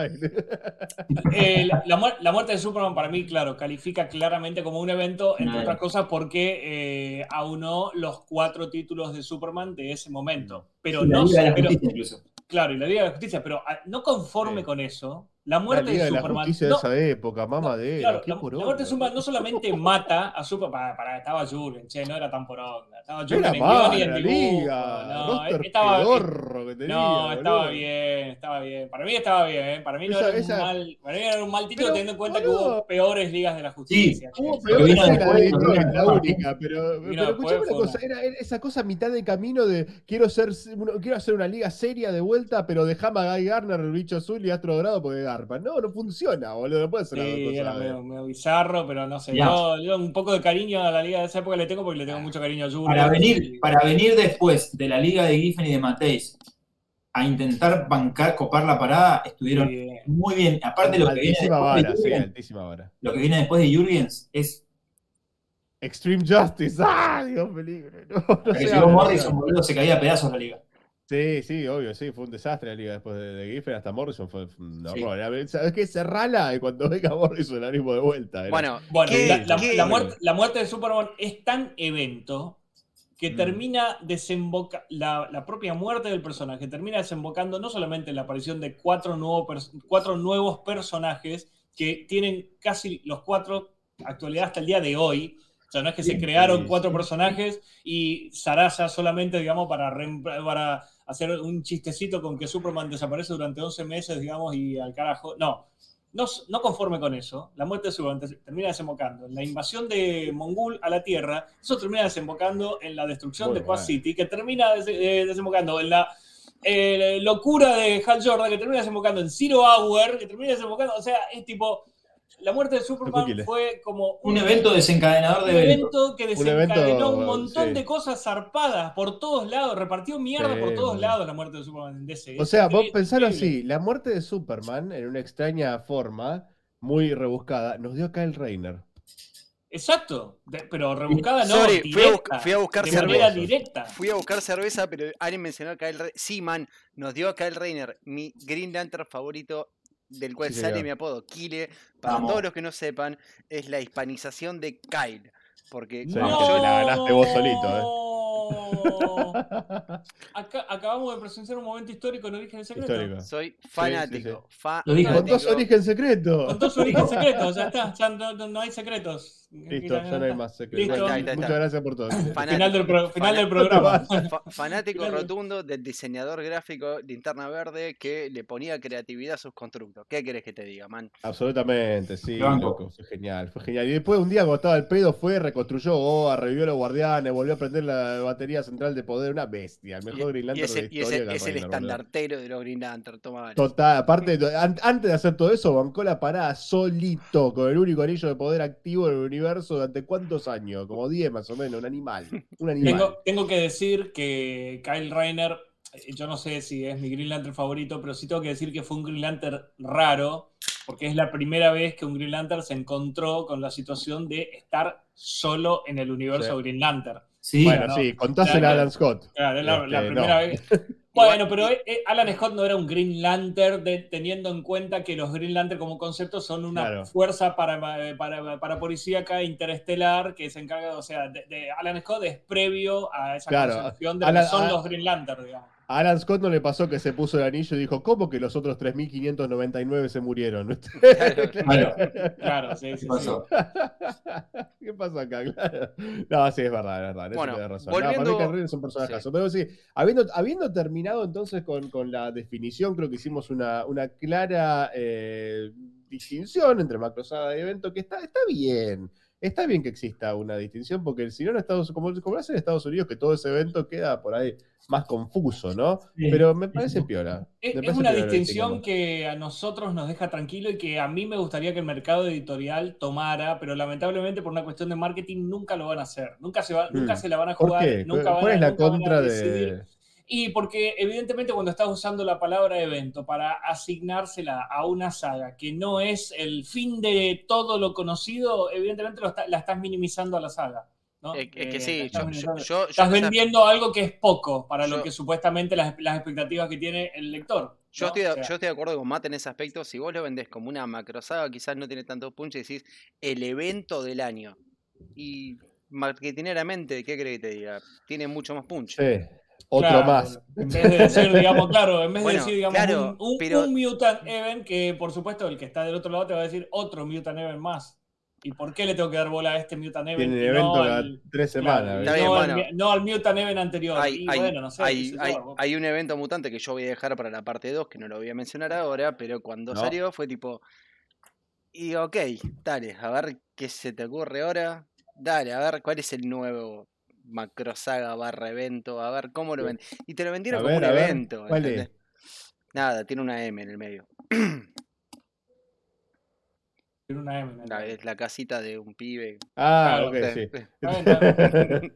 Estaba en el Sí, medio. está No, sobre, so- sobrevalorado para mí. Así que- saga está sobrevalorada. Lo, lo- lo empecé a leer y lo largué, pero igual pará, pará, porque eso, Ah, no, no, eso empezó vamos a Bueno, pero bueno, después vamos No, a en- en- hablar. en- entonces hablemos de lo que hicieron historia. Y a, a ver, saquemos, saquemos del medio el obligatorio. ¿sí? Sí. Hablando de los que hicieron historia, saquemos del medio el obligatorio el que arrancó todo, Crisis en Tierras Infinitas. Sí, sí, ahí se está viendo. Y bueno, ahí Kile ya está mostrando la mejor eh, etapa de, de la macrosaga. Guiño, ¿eh? ¿Viste? Se puede usar el término. ¿Sabés que Yo la otra vez mostré Ahí esto te, en el ahí te puse en pantalla completa. a- Te puse en pantalla Ay, completa. muchas gracias. Yo la última vez que cuando, cuando nos juntamos para hablar de Pérez mostré esta versión, la, la- la edición deluxe, y me había olvidado que aparte de los 12 números de Crisis, un montón de bocetos, entrevistas y qué sé yo, esto incluye también una obra hermosa que se lee inmediatamente después de Crisis en Tierras Infinitas, también dibujada por un George Pérez que está, no prendido Sí, fuego, está sí. hundido en lava, que es la historia del universo DC. Miren lo que es esto. No se puede dibujar así, hermano, no se puede dibujar así, esto es espectacular. La historia del universo DC es increíble. Son dos tomos así chiquititos que de hecho los tengo en su edición original, porque allá atrás tengo la, la edición de 5, que cuentan la historia del nuevo universo que se forma inmediatamente después de la crisis, porque la crisis lo que Desde, hace justamente desde el comprimir el multiverso. el futuro distante.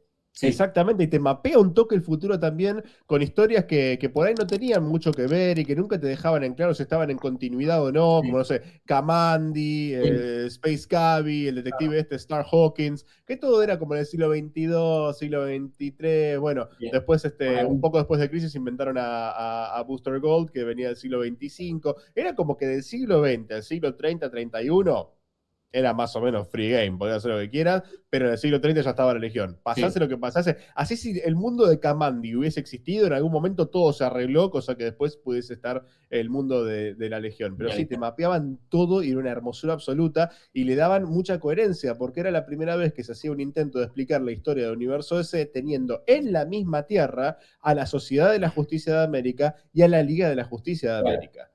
Sí. Es espectacular, es un laburazo, la verdad es un Y, y aparte, nada, es todo prosa y, e ilustraciones, no es una historieta en sí, es hermoso. Exactamente. Esos dos libros son increíbles. Sí, sí, sí, sí, muy, muy bonito. Así que bueno, Crisis en Tierras Infinitas fue, este, yo creo, la, la, la primer gran macro, macrosaga. Eh, Secret Wars, la primera Secret Wars creo que es de un año, un año y pico antes, pero por tiempos de publicación y demás, la realidad es que se escribieron y se dibujaron prácticamente al mismo tiempo, si bien una salió antes que la otra. Eh, yo, la verdad, la Secret Wars original no la leí. No sé si alguno de ustedes la leyó. Yo leí por ahí un par de números sueltos, pero nada más. Pero no, no, no, no recuerdo que haya. No, no sé si a nivel editorial eh, tuvo el mismo alcance y envergadura que No, no, no. Infinitas. No, creo, no. ¿no? Pero no, bueno. ni de cerca. Lo que pasa con la Secret War es que eh, fue muy relevante para Spider-Man, eh, porque ahí en la Secret War a Spider-Man le reemplazan el traje original de él por el traje negro Sí, y, vuel- y vuelve de la Secret War con el simbionte encima, digamos, ¿no? sí, Y además pasa un periodo bastante largo, primero con el traje negro, y, y era algo muy raro para el personaje, digamos, y justo Spider-Man que tiene como uno de los trajes más icónicos de todo Marvel. Pero, o sea, lo, lo cierto es que, imagínate, si lo más relevante que podés sacar de Secret Wars es eso, que digo, es importante, no es que no sea importante. Es importante, pero es una, no, no es una macro saga que tuvo. Primero, desde el lado artístico, no tiene nada que hacer con la crisis de Tierra Infinita. Y eso, O sea, que, eso que no tiene, no tiene un mal dibujante, creo que. No tiene un mal equipo, ¿no? no sé si y eh, Bob eh, Layton, ¿puede ser? Bob Layton puede ser. Eh, o sea, no son malos, pero nada, justo Pérez estaba. No son malos, pero no son Pérez. Claro. No, no, no son Pérez, no son Pérez en crack prendido fuego. Y, eh, o sea, la idea de la Secret World creo que fue de Stan Lee. El guion lo hizo Jim Shooter de nuevo. Jim Shooter acá no es Wolfman. Intentando, eh, Ni cerca, contarte, eh. No. intentando contarte una, una saga que resolviera un montón de problemas que DC, desde la parte editorial y eh, desde ahí hacia la parte ficcional, creía que tenía con su universo. ¿no? O sea, uno de- una, de- una de las cosas que Secret War no hace con Marvel y que Crisis intenta hacer con DC es ordenar las cosas. En Y ese aparte- momento, ordenar se le llamó a eliminar todos los multiversos y concluirlos todos, hacerlos todos uno solo. Y aparte, más allá- nada de eso. ¿no? Más allá de eso, Crisis tuvo como una preparación previa de muchísimos años Pero por supuesto. hasta que se hizo efectiva Por supuesto. y, por y supuesto. tuvo una coordinación increíble. Y, Por supuesto. y- y estaba pensada realmente para hacer un evento que, que, que le dé un cimbronazo zarpado a lo que venía siendo el universo DC hasta ese momento. Ojo, muchos, Y muchos pasa, pueden. pasa de Javi lo rom- o sea, lo movió de los cimientos también. Sí, Sí. sí, sí, totalmente. Igual, eh, deme un segundito que acaba de entrar cinco cafecitos del usuario KCQ. ¿Ok? No sé quién es del chat, pero lo queremos mucho porque nos compró cinco Sí. Bueno, Sí. muchísimas gracias. sí, Pegale- muchas gracias. En Pegale, serio, eh, muchas pegale, gracias. pegale un follow, así sabemos quién sos. Que dice: Hola chicos, con respecto al comentario de la crisis del 2001, no fue una saga. Hoy escuché el último episodio del podcast Modo Historia que afirmaban que la crisis del tequila de 1994 en México fue un proceso histórico latinoamericano que desembocó en Argentina en el 2001. Que Eh, ¿Eso bueno. significaría que se trató de una macro saga del latinoverso? Sí, sí. Bueno, acá eh, hay como mucho para comentar. El, el podcast Modo Historia, yo sé que este es un programa de cómic, no tiene nada que ver con videojuegos. El podcast Modo Historia, si no es uno de los mejores podcasts que hay hoy relacionado con lo que es la historia del videojuego en Argentina, le pegan el palo. Es un podcast que está intentando hacer algo tremendo, que es reconstruir la historia del videojuego en Argentina, que básicamente, por un lado, no tiene bibliografía, y por el otro, casi todos los actores de esa historia se están muriendo o se murieron, ¿no? Este podcast de a poquito está intentando reconstruir esa historia, lo está haciendo de una manera ejemplar, con personas además que son docentes en universidades, que han sido guionistas y que han trabajado en la parte de videojuegos, o sea, no son pelotudos los que están llevando adelante, digamos, este podcast. Y sí, en el último capítulo mencionan la crisis mexicana del tequila y, bueno, eh, que se da a mediados de la década del 90 y que toda América Latina sufrió por la crisis del tequila. El último cimbronazo de esa crisis lo terminamos teniendo nosotros, Argentina, siempre llegando tarde para todo, eh, en el 2001, ¿no? Eh, pero claro, es un latigazo que llega de la crisis del tequila. Pero bueno, un saludo si en algún momento nos escucha la gente de Modo Historia.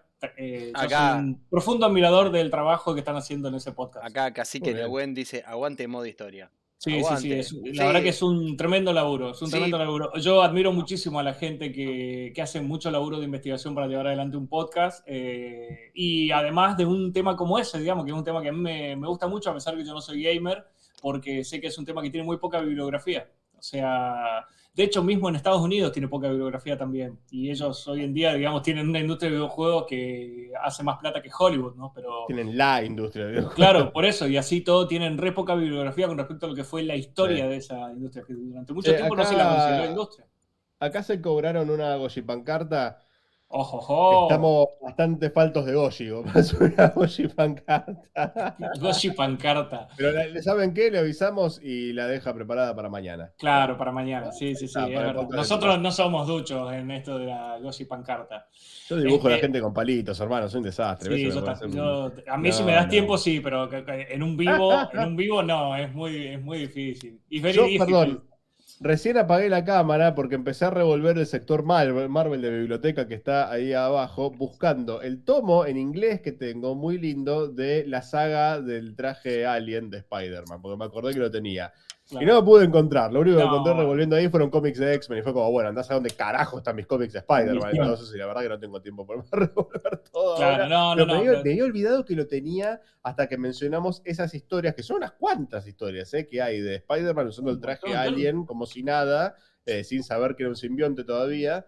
Eh, recién, recién vuelto de, de Secret Wars. Yo, la saga del, lo que se le conoce hoy en día como la saga del traje negro, yo no sé si no fue un año de publicación entera de Sí, Spider-Man. más o menos. Es un tacazo así, ¿eh? Bueno, El sí, que sí. te digo, te- Pará. En al, en al menos dos títulos de, de Spider-Man al unísono, ¿no? O sea, Mirá- es, es bastante, es un montón. Mirá, es mirá cómo este programa se van a convertir en tres programas, pero dale, se- Claro. seguimos hablando. No, no, Vamos no. a Seguimos una cosa, pues de Crisis en Tierras Infinitas. Vamos a ver, vamos ver a qué ver, piensan vamos a ustedes de esto, porque a ver, de Crisis en Tierras Infinitas yo creo que ya hemos hablado un montón, sabemos que es el que el, el- el gold standard del evento, de la macro saga, del Company Sí. Wide Event, hoy por hoy, este, hizo que DC se diese cuenta que recontra garpaba hacer historias con un montón de personajes, así que creo que al año siguiente o a los dos años hicieron leyendas, que tengo acá este tomito tan bonito de, de norma editorial, eh, donde también, o sea, acá usaron esta, esta historia como vehículo para varios personajes nuevos, para establecer a Darkseid como un nuevo villano. Hay gente que banca mucho Legends. Yo particularmente no le tengo un montón de afecto. Si no, si por fuera ejemplo, por el arte, yo No, mirá, no te la banco mirá. ni un poquito. Ahí, está, ahora Javi, sí. O sea, a ver. A mí me. El arte de John Byrne es fantástico, pero Sí, la verdad sí, que el sí, guion de Strander acá me parece que hace bastante agua, ¿eh? A mí no me gustó el guion. Yo, A mí bueno, me, me da la sensación de que, de que en realidad Legends está hecha con un propósito y un solo propósito, que era básicamente presentar a la nueva Liga de la Justicia, al Escuadrón Suicida. claro. Y a Wonder Woman. Flash y Wonder Woman. Y a, Y Wonder claro, Woman. Flash y Wonder Woman, sí, que, eran los, los reboots grosos de esa época. Y lo Bueno. cumple, pero al pie de la letra, eso está muy bien. Sí, Para, sencilla, para Como la... vehículo para ellos está bien. El tema es que para mí se perdieron algo copado. Porque la premisa era muy buena, la premisa, premisa realmente daba para más. El, plan buena. de Darkseid es realmente muy bueno. La forma en que muy busca deshacer la imagen de ellos en, en la opinión pública es excelente. Es algo súper sutil comparado a lo que. A ver, pongámonos en época. Este cómic es de Es 1987. buenísimo. Sí, Dos sí. años antes, estos tipos peleaban contra científicos locos y aliens que querían conquistar el mundo. Pará de contar. ¿Entendés? Y de repente, un dios maligno de otra dimensión dice: No, ¿sabes qué es lo que hay que hacer? Tenemos que mandar a un flaco para allá que tenga un poder de eh, como de convencer a la gente que yo, y de a poquito en esa tele de mierda que tiene, que vaya convenciendo a la opinión pública de que los superhéroes son una verga y con eso los, los destruimos. No, de- fantástica la premisa, de- es muy buena. De hecho, te digo algo, si, la, si Legend estuviera mejor escrita, sería una saga incluso que tendría muchísima actualidad el día de hoy, que Sí, tenés, eh, claro. por un lado, digamos, fenómenos eh, tipo sectas y movimientos tipo sectas, como, qué sé yo, los terraplanistas, Quanon, o sea, ese tipo de, de movidas, la, de, digamos, la de la que- piba de Smallville, mamadera, esa era Claro, exacto, digamos, sí, sí, sí, que, o sea, no sabes de dónde nacen, no sabes de qué manera nacen, no sabes cómo se desarrollaron y de, y de repente son un montón, digamos, o sea, no, no es que Mm. son tipo David Courage, no, no, no, son una bocha, son cientos de miles que están repartidos por todo el mundo con una ideología de determinada, todos con el mismo discurso, repitiéndolo una y otra vez como si fuera un cassette así, taca, taca, taca, o sea, Un cassette tiró. Eh, sí, sí, sí. Después me bardea a mí por los campanelli, boludo. Exactamente, que lo parió, ¿eh? Cómo se nos caen los... Patox me parece que se leyó absolutamente todo. ¿eh? Mira, dice Legends fue escrita por mí. No, no te golpees así, hombre. No. Sí, Bueno, yo eh, lo, que sí quiero mencionar es que hay, hay una edición eh, local de acá, de Omnipress, de Legend, que Sí. está muy buena porque trae el Secret Origin del Suicide Squad y los cuatro primeros números del Suicide Squad de Ostrander. Eh, Completita. Todo completita, todo en el mismo Bueno, tomito de Legend. Eso está Es que buenísimo. eso, o sea, eso es lo que más te hace sospechar. Porque fíjate que yo te dije, Legends está escrita como el culo, no Ostrander es un guionista de mierda. Porque el Mm, Suicide Squad mm. de Ostrander está realmente Está bueno. Pero pará, pará, pará. Entonces, ¿qué pasó? La diferencia para mí es que en el Escuadrón Suicida el chabón tenía mucho tiempo de desarrollo y el Legends no tenía, boludo. O sea, el chabón tenía una, una idea que estaba buenísima y, Sí. y eran tipo, flaco, hacer en seis números que tenemos que sacar Claro. este audio para presentar estos títulos. Estaba súper acotado.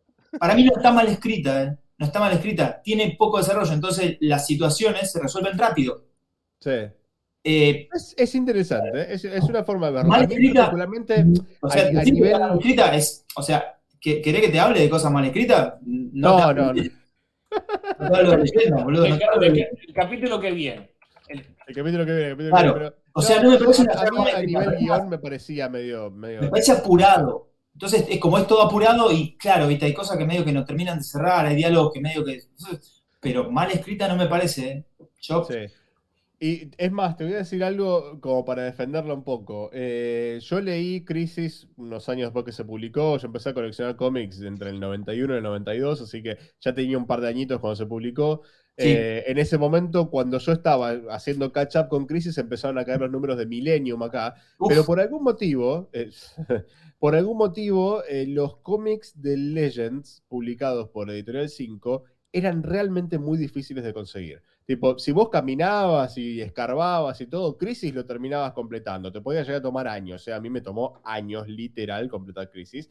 Millennium yo lo tengo completo. Te juro por Dios, tengo las veintipico de revistas que publicó 5 con la saga central de ocho números. Que de hecho, el- mira, el primero lo tengo acá, tengo lo- los bookends de, de Millennium, que un espanto esta serie. Pero este. Conseguí todos los tie-ins, todo. Legends no se conseguía. Este, este librito que mostré recién de norma editorial, yo lo compré de, de grande. claro. Como si te dijese, no sé, tengo que tirar un número, lo compré hace ocho años, ponele. Claro, Entonces claro. lo leí muy removido de su tiempo también, consciente de lo que era Legends, habiendo leído el, el tie-in de Superman de John Byrne de Legends, que es, pero espectacular.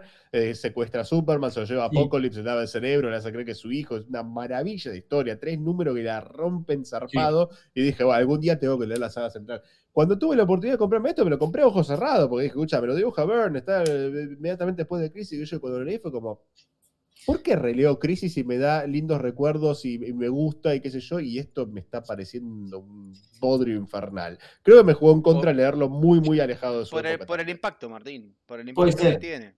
Y, y para mí, posta, eh, para mí el problema es ese, es que eh, como es una idea genial, está muy buena la idea y tiene un desarrollo muy rápido. O sea, como... No lo, puedes un ter- poquito no lo puedes de- terminar tan rápido. Sí, Sí. Sí, sí. Pero bueno, de Millennium hoy no vamos a hablar, creo que vamos a hablar en otro programa de Millennium. ¿no? probablemente. Me parece que vamos Sí. a hacer tres partes, ¿eh? Porque Ahora, ¿Y qué les parece ahora este? podemos mencionar, eh, no sé, A no ver, estoy viendo qué ahí, es lo que está mostrando. ¿Qué les Ah, ok, seguimos, seguimos en DC entonces. Uno más, uno más de DC y nos vamos a Marvel. ¿Qué les Invasión. parece? Mira lo que es eso. No, mira lo que es esa tapa de perfil, papá, muero. Mirá, Qué este, este tapón, lo puedes poner, eh, eh, Kyle, eh, En pantalla completa, gigante, primer plano, destructor, ahí está. Mira lo que Mirá es lo esa que es. tapa, boludo. está espectacular. De ese perfil, no, ya está. Sí, sí, sí. de ese tapa se la perfil. inventaron, eh, porque Perfil publicó acá en Argentina, lo publicó en cuatro números. Eh, lo- los números originales yankees eran tres números de 80 páginas cada uno, cada, ca- cada número estaba dividido en cuatro capítulos de 20 páginas. Y Perfil Sí. lo que hizo fue dividir en cuatro libros de 60 páginas, o sea, publicó tres capítulos por librito y lo publicó en cuatro tomos. Entonces el, el- el número uno se inventaron una tapa y bueno, después a partir del dos sí tenían la tapa. Hay una etapa inédita en USA que es Argentina, de invasión. Sí. Yo Muy sabes que me tengo que fijar porque ahora como que saqué todo rápido de las pilas que tengo ahí para mostrar un par de cómics al aire, pero yo no sé si tengo completas las dos ediciones, la de 5 y la de perfil. Me tengo que fijar. Porque yo sé que de 5, esa etapa que vos mostraste yo la tuve, no sé si la tengo. Yo la de, la de 5 no la tengo, por ejemplo. Tengo, yo tengo la, la edición Yankee y la de perfil, nada más. Sí. Y la, la de 5 también creo que no la, no, no la compré en aquella época, creo que la conseguí después. Por ahí, por ahí tuve la de perfil y la perdí. La de 5 se publicó de una manera muy particular. Eran, eran 8 números, tenía los tres números eh, de, la, de la serie Invasión y algunos tie-ins. de- Sí. Los más, los Sí, más relevantes. eh, el famoso tie-in de Wonder Woman y la Liga de la. Justicia en. Australia. Y el, el último número, el número 8 de Invasión, es en realidad el especial número 1 de Blasters, el, Claro. el equipo formado en Invasión que murió instantáneamente después de Sí, Invasión, sí, porque no, honestamente no, no, carajo yo- importa. Bueno, Pero, contemos un dice, poquito porque Es yo un que evento cumplidor pero olvidable, dice Patox, eh, Yo, pero qué eh, buenas portadas. Sí, coincido, coincido, Sí. coincido mucho con él. La verdad es que eh, e- esa, eso es de lo que para mí peca invasión. Y pero ¿sabes qué Eh, pasa? O sea, te, O sea, si no se llama acordás- crisis es olvidable, ¿viste? Es medio, no sé, yo no estoy Bueno, tan de acuerdo claro, de- de para de qué su se- época me encantó Invasión. ¿De qué se trata invasión? ¿Y cuáles fueron las consecuencias? ¿Tuvo consecuencias reales? Tuvo consecuencias, Tuvo claro que consecuencias. tuvo consecuencias Invasión, Pero claro sí, en el momento parecía que eran consecuencias. eh, y después nos dimos cuenta de que medio que nos estaban, Hoy por hoy tenés estaban No, un pará. un poquitito. No, pará, hoy por hoy tenés un villano que Sí. en las manos correctas hace estragos, que es Maxwell Lord. Y Maxwell Lord Bueno. no sería el villano que es sin invasión, porque sin invasión no tendría sus poderes de manipulación mental. Sí, señor. Cerré con eso. Ahí tenés. Sí. Pero más- Ah, es tomo, lo tomo. Perdón, perdón, quiero vale 4, tiro, ¿eh? A ver, pumba. Sí. Lo ¿Qué? tomo, lo tomo. Ya está, fin. O sea, Se acabó el argumento. ah, pensé que vos tenías otro para agregar. No, qué sé No, yo, no. a mí Invasión en su momento me gustó porque aparte una cosa que hizo muy copada de Invasión fue uno de los primeros títulos que también se preocupó por aunar un poco el futuro del universo DC en el siglo 30 con el del universo, Sí. de- de- con el universo del siglo 20. ¿Por qué? Ah. Porque de las ocho razas alienígenas que invaden la Tierra, más o menos la mitad eran conocidísimas para el lector de Legión de Superhéroes, porque no podemos Sí. hacer un programa sin mencionar a Legión de Superhéroes, Sí. y el resto no, los Hildishpan, los Daxamitas, los Dominadores, los Kond, todos Sí. ellos son este, o enemigos o aliados de la Legión en el futuro. Y en el presente era como que ni fu ni fa. El resto sí, los Tanagarianos se los conocía, eh, no me acuerdo quién más era que invadía, pero había unas cuantas razas que eran muchísimo más relacionadas con el siglo. 30 que con el siglo 20, y te muestran que en el siglo 20 existen, están en activo, son casi igual de hijas de puta, y se alían para invadir la Tierra, lo cual a mí Sí. me pareció genial. Y después otro, otro, otro personaje importante que salió de ahí, que durante un tiempo largo fue, fue bastante importante, era Brildox, el, el coluano de, de, de Legión. Eh, Otra, otra que sale de invasión. de Legión. Legión, Legión es que es Legión con punto, ¿no? Claro. L.E.G. Legión acrónimo, sí. y ese claro. título inicialmente, y ese título inicialmente, por lo menos los dos primeros años, dos, tres primeros años, era muy bueno ese título. Era muy interesante. O sea, me lo leí entero eh, hasta que empieza a decaer, ¿no? Tipo, para No, el no es, no es el título del cual, no es el título desde- del cual sale Lobo, pero es el título que lo comienza a hacer popular en la No. editorial, digamos. Exactamente. Sí, Exactamente. No sí, nace- Lobo, Lobo, no nace de- en Legión, lo crea Giffen, No, Lobo, Lobo no nace en Legión, Omega Men. nace en eh, Omega Le- Men. Legión claro. es como una especie de sucesor digno para la época de. Omega Men, que estaba cayendo en el olvido. Eh, Lobo pasó por la Liga de la Justicia de Giffen, y creo que Giffen estaba metido en Legión y dijo: "¿Y si Eh, Eh, de Matthews me parece que estaba. No, no, era, era Alan Grant. Era, ¿Eh? era Alan, Alan Grant es el que escribía Legión. ¿Sí? Sí. Yo recuerdo, no, ninguno de los de. No, estaba, no había capítulos dibujados por Giffen, por lo menos, o tapas. No, Barry Kitson. Barry Kitson era haciendo Sí. todo. Bueno, estoy recordando mal entonces. Pero bueno, nada. Estuvo Barry Kitson. Eh, no sé si, si al principio, capaz que de Mateis o, o Giffen co-guionizaba. muy Alan al Grant, es, una principio, creación- es, un- es una serie de Alan Grant. Ok, ok. Pero sí, recuerdo que después del paso de Lobo por, por la Liga de la Justicia de Giffen y de Mateis, casi que inmediatamente lo, lo pusieron en Legión y recontra garpó. Tenía recontra muy garpó buenos personajes. Tenía muy buenos personajes esa serie. O sea, es una lástima que después haya. Nada, se fue al carajo después. No lo pudieron después, y empezaron a hacer cosas raras, sí. Aguante, bueno. la, aguante la Legión, papá, dice. Terminó, terminó llamándose, le, le cambiaron el nombre, le pusieron Rebels, no sé Se pusieron cuál. Rebels porque sí, alguien, alguien tomaba control de la Legión. Sí. Sí, pará, pará, pará, pará, pará, pará. Acá me viene a fijar. Creado por Keith Giffen la Legión, ¿eh? Tal- puede ser que se- porque fue creada en, eh, en- se creó ahí en Kosovo, en, en- en este, En, en Invasión, claro, Invasión, todos ¿no? ellos eran, eran Invasión, prisioneros sí, sí, sí. Del, del gulag espacial de los dominadores. Se y capaz que los primeros números, el primer no sé qué onda, pero, pero estoy segurísimo que la serie la, la llevó adelante Alan Grant durante Sí. tiempo. Puede ser que capaz los primeros números. Bueno, que Mirá, después dice, la, la bruja. La bruja de- Espera, espera, espera. Legión es un cómic de ciencia ficción creado por Keith, Keith Giffen, Bill Mantlo y Todd McFarlane. Mirá vos. Y Publicado por. porque eso fue en invasión. Claro. ¿Eh? En Claro. invasión. Y sí. Y claro, sí, era dibujante de animación. sí. Lo asocié con el título. Pero sí, los, los personajes primero aparecen en Invasión número 1 en el 88. La serie. eh, Está bien. Ah, bueno, está bien, no está diciendo acá. Dice que lo creó Giffen, pero bueno, sí, no, no, no, puedo estar asegurando que el número 1 de. de Claro, la, bruja eh, grande, de hecho, después es el que guioniza a la serie regular de Lobo. Claro. Ah, O sea, que quedó bastante. Que eso creo venía después, ¿no? Mucho después. Sí, no. Sí, sí, eh, Lobo, tipo, reaparece en Legión. Después comienzan a aparecer las miniseries. Ahí sí, ya de Giffen y eh, eh, Simón Beasley primero. Y después, bueno, de distintos dibujantes. Hasta que, bueno, crece en popularidad. A a la par de en la que creció en popularidad también Tim Drake. Y en un momento dado DC decide darles a ambos. A Tim Drake ya lo había probado con dos series, con dos miniseries de.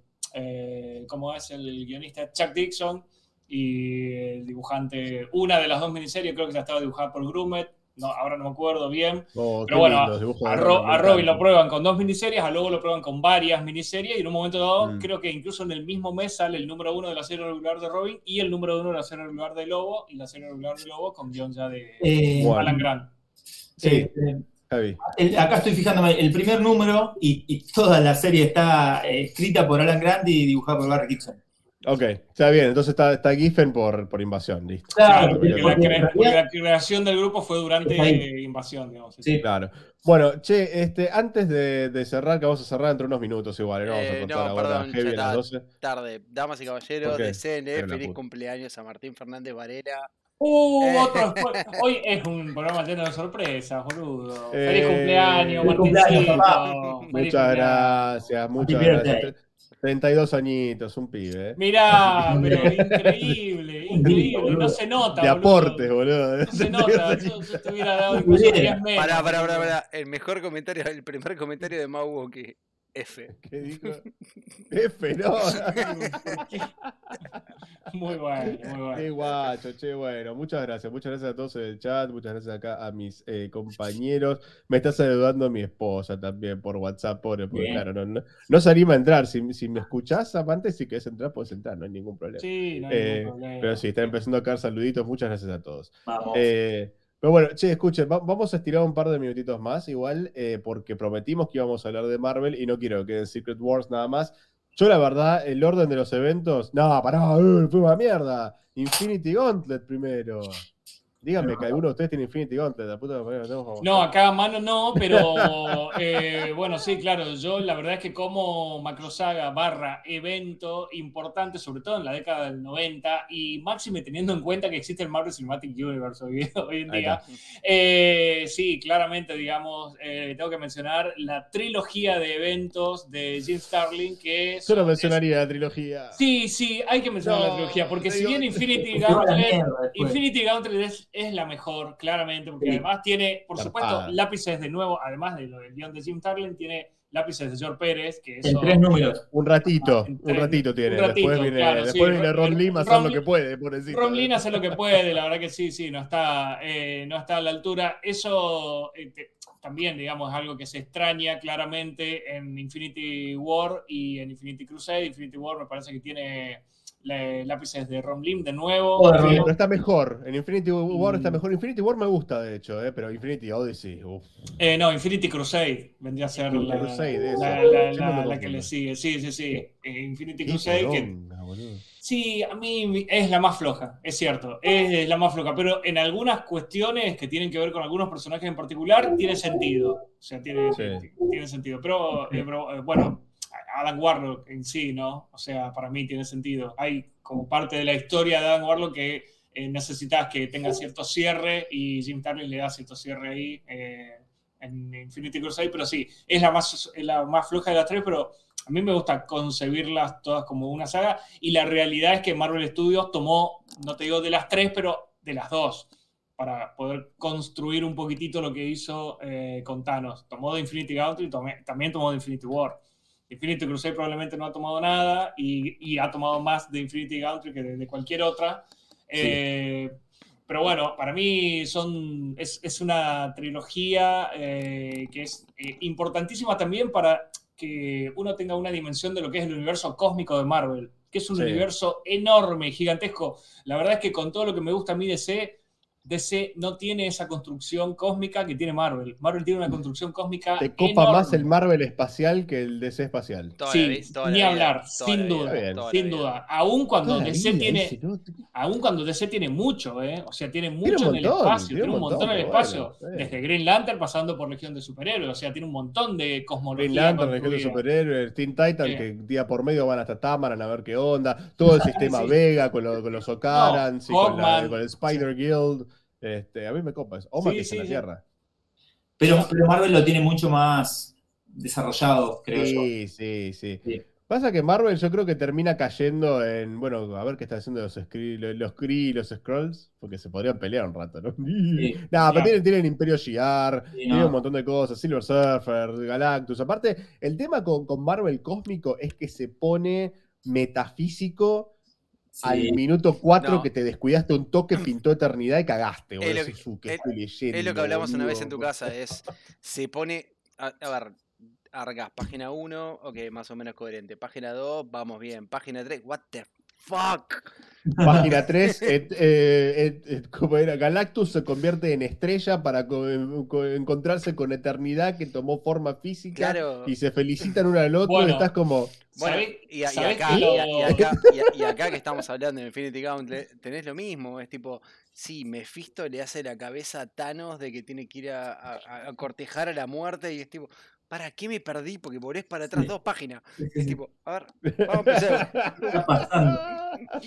Bueno, eh, justamente el, el Green Lantern, ¿Qué me el perdí? volumen 1 y el volumen 2 de Morrison son, eh, eh, vienen muy por esa onda, por eso parecen Sí. dos, dos cómics muy mar- eh, marvelitas cósmicos.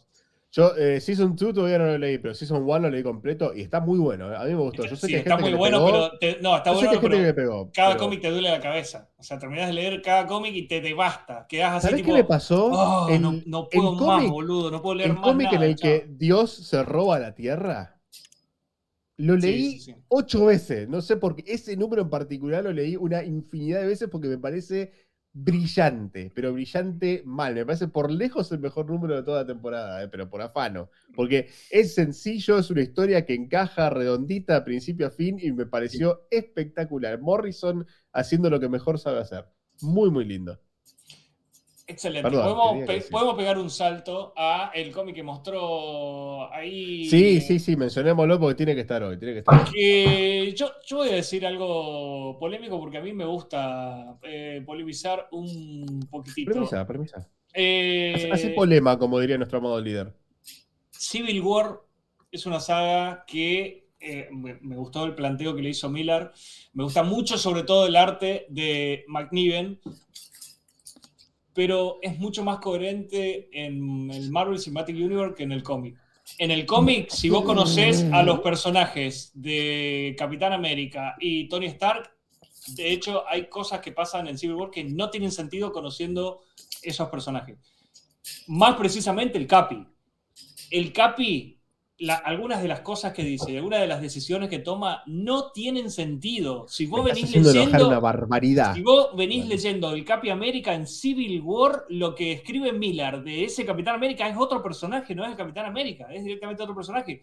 Y Tony Stark Este- no es, no es tan forro como te lo escribe, como te No. lo escribe Miller ahí. Yo No es tan sorete de persona. yo estoy, o sea, com- estoy completamente de acuerdo desde el punto de vista de que, nivel. de que cuando empecé a leer Civil War, de repente vi como que, ok, está como un poco politizado, un poco demasiado intenso el Capitán América. Es como que este se está yendo para un espectro que quizás no me está gustando tanto. Ah, pero ah, yo en, defensa de Miller, en defensa de Miller, eh, el chabón necesitaba exagerar un poco algunas cosas porque si lo contaba, si lo contabas tibio, no tenía Civil War, boludo. No, no, no podés hacer tibio, tenés que hacer medio exagerado.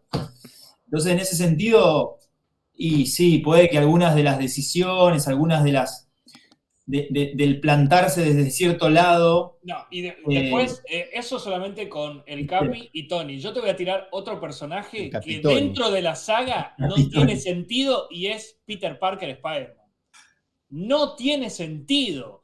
Es tipo una tortilla y, bien, en, ningún pero- y en ningún momento. te- pero papá, ¿cuándo vas a parar de darte vuelta, boludo? Está bien, Calmate pero- un poco. Pero perdón, o sea, Matías, a side, motherfucker. Matías, O sea, como lector, como lector, es icónica la escena de Peter Parker en la conferencia de prensa sacándose la capucha diciendo Sí, tipo, es verdad. Sí, hola, ¿qué tal? Soy. Peter Parker y soy Spider-Man desde los 15.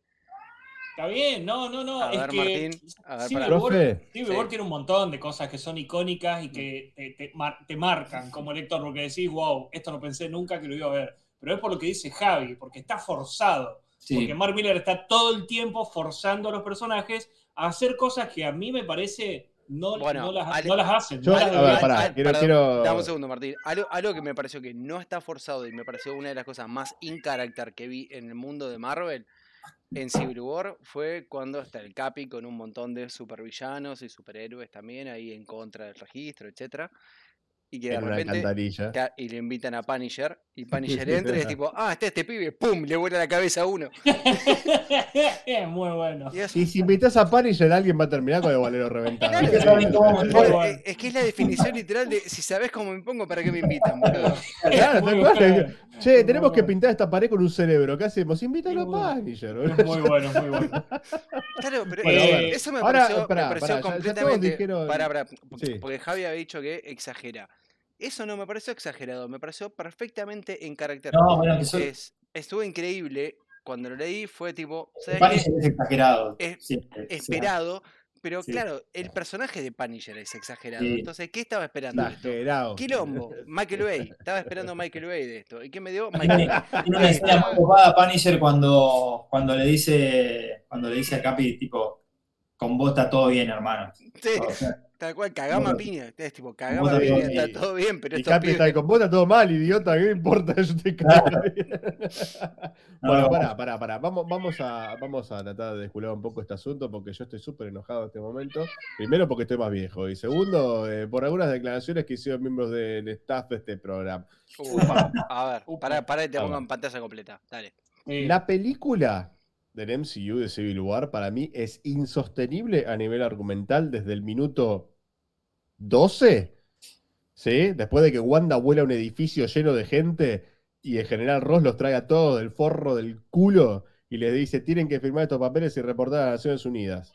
¿Sí? Y la mitad de la mesa dice: ¡Ay, no! Mis libertades personales. Y que, dice, "Ah, no, que cualquiera, cualquiera, pues no tenés identidad secreta, no te están obligando a pasar por entrenamiento y no te están diciendo que tenés que revelarle absolutamente nada a un gobierno del cual podés llegar a dudar, que es lo que está pasando en el cómic, a nivel nacional, para cualquier persona que sea superhéroe o no, con que puedas doblar una cuchara con la mente, te tenés que registrar. Eso sí estaría mal, ¿sí? Acá le dicen específicamente a los Avengers, estaría buenísimo que cada tanto le den un mission report a las Naciones Unidas. No, estás equivocado, parece mal. Martín. Pará, estás equivocado pará, y pará. está- No, pero estás cambiando lo que pasó en la película. No pasó eso Pero en la la película le dicen eso, No, le estás dicen el equivocado. La película Unidas, no, no, es, no, no, no es, un- no es reportarse, es seguir órdenes del gobierno norteamericano. Bueno, no es como lo vendía Ross. No, No, es como lo no, vendía no, Ross. no, no, Capitán no, es seguir orden, voy a buscar no, la no, escena, no, boludo. se- no, no, se o sea, no, porque si no, no, Eran las Naciones Unidas las que pedían que manden. Que, sí, que- las que- Naciones Unidas a través del gobierno norteamericano, que es el general Ross, básicamente, o sea, Naciones Unidas la pelota.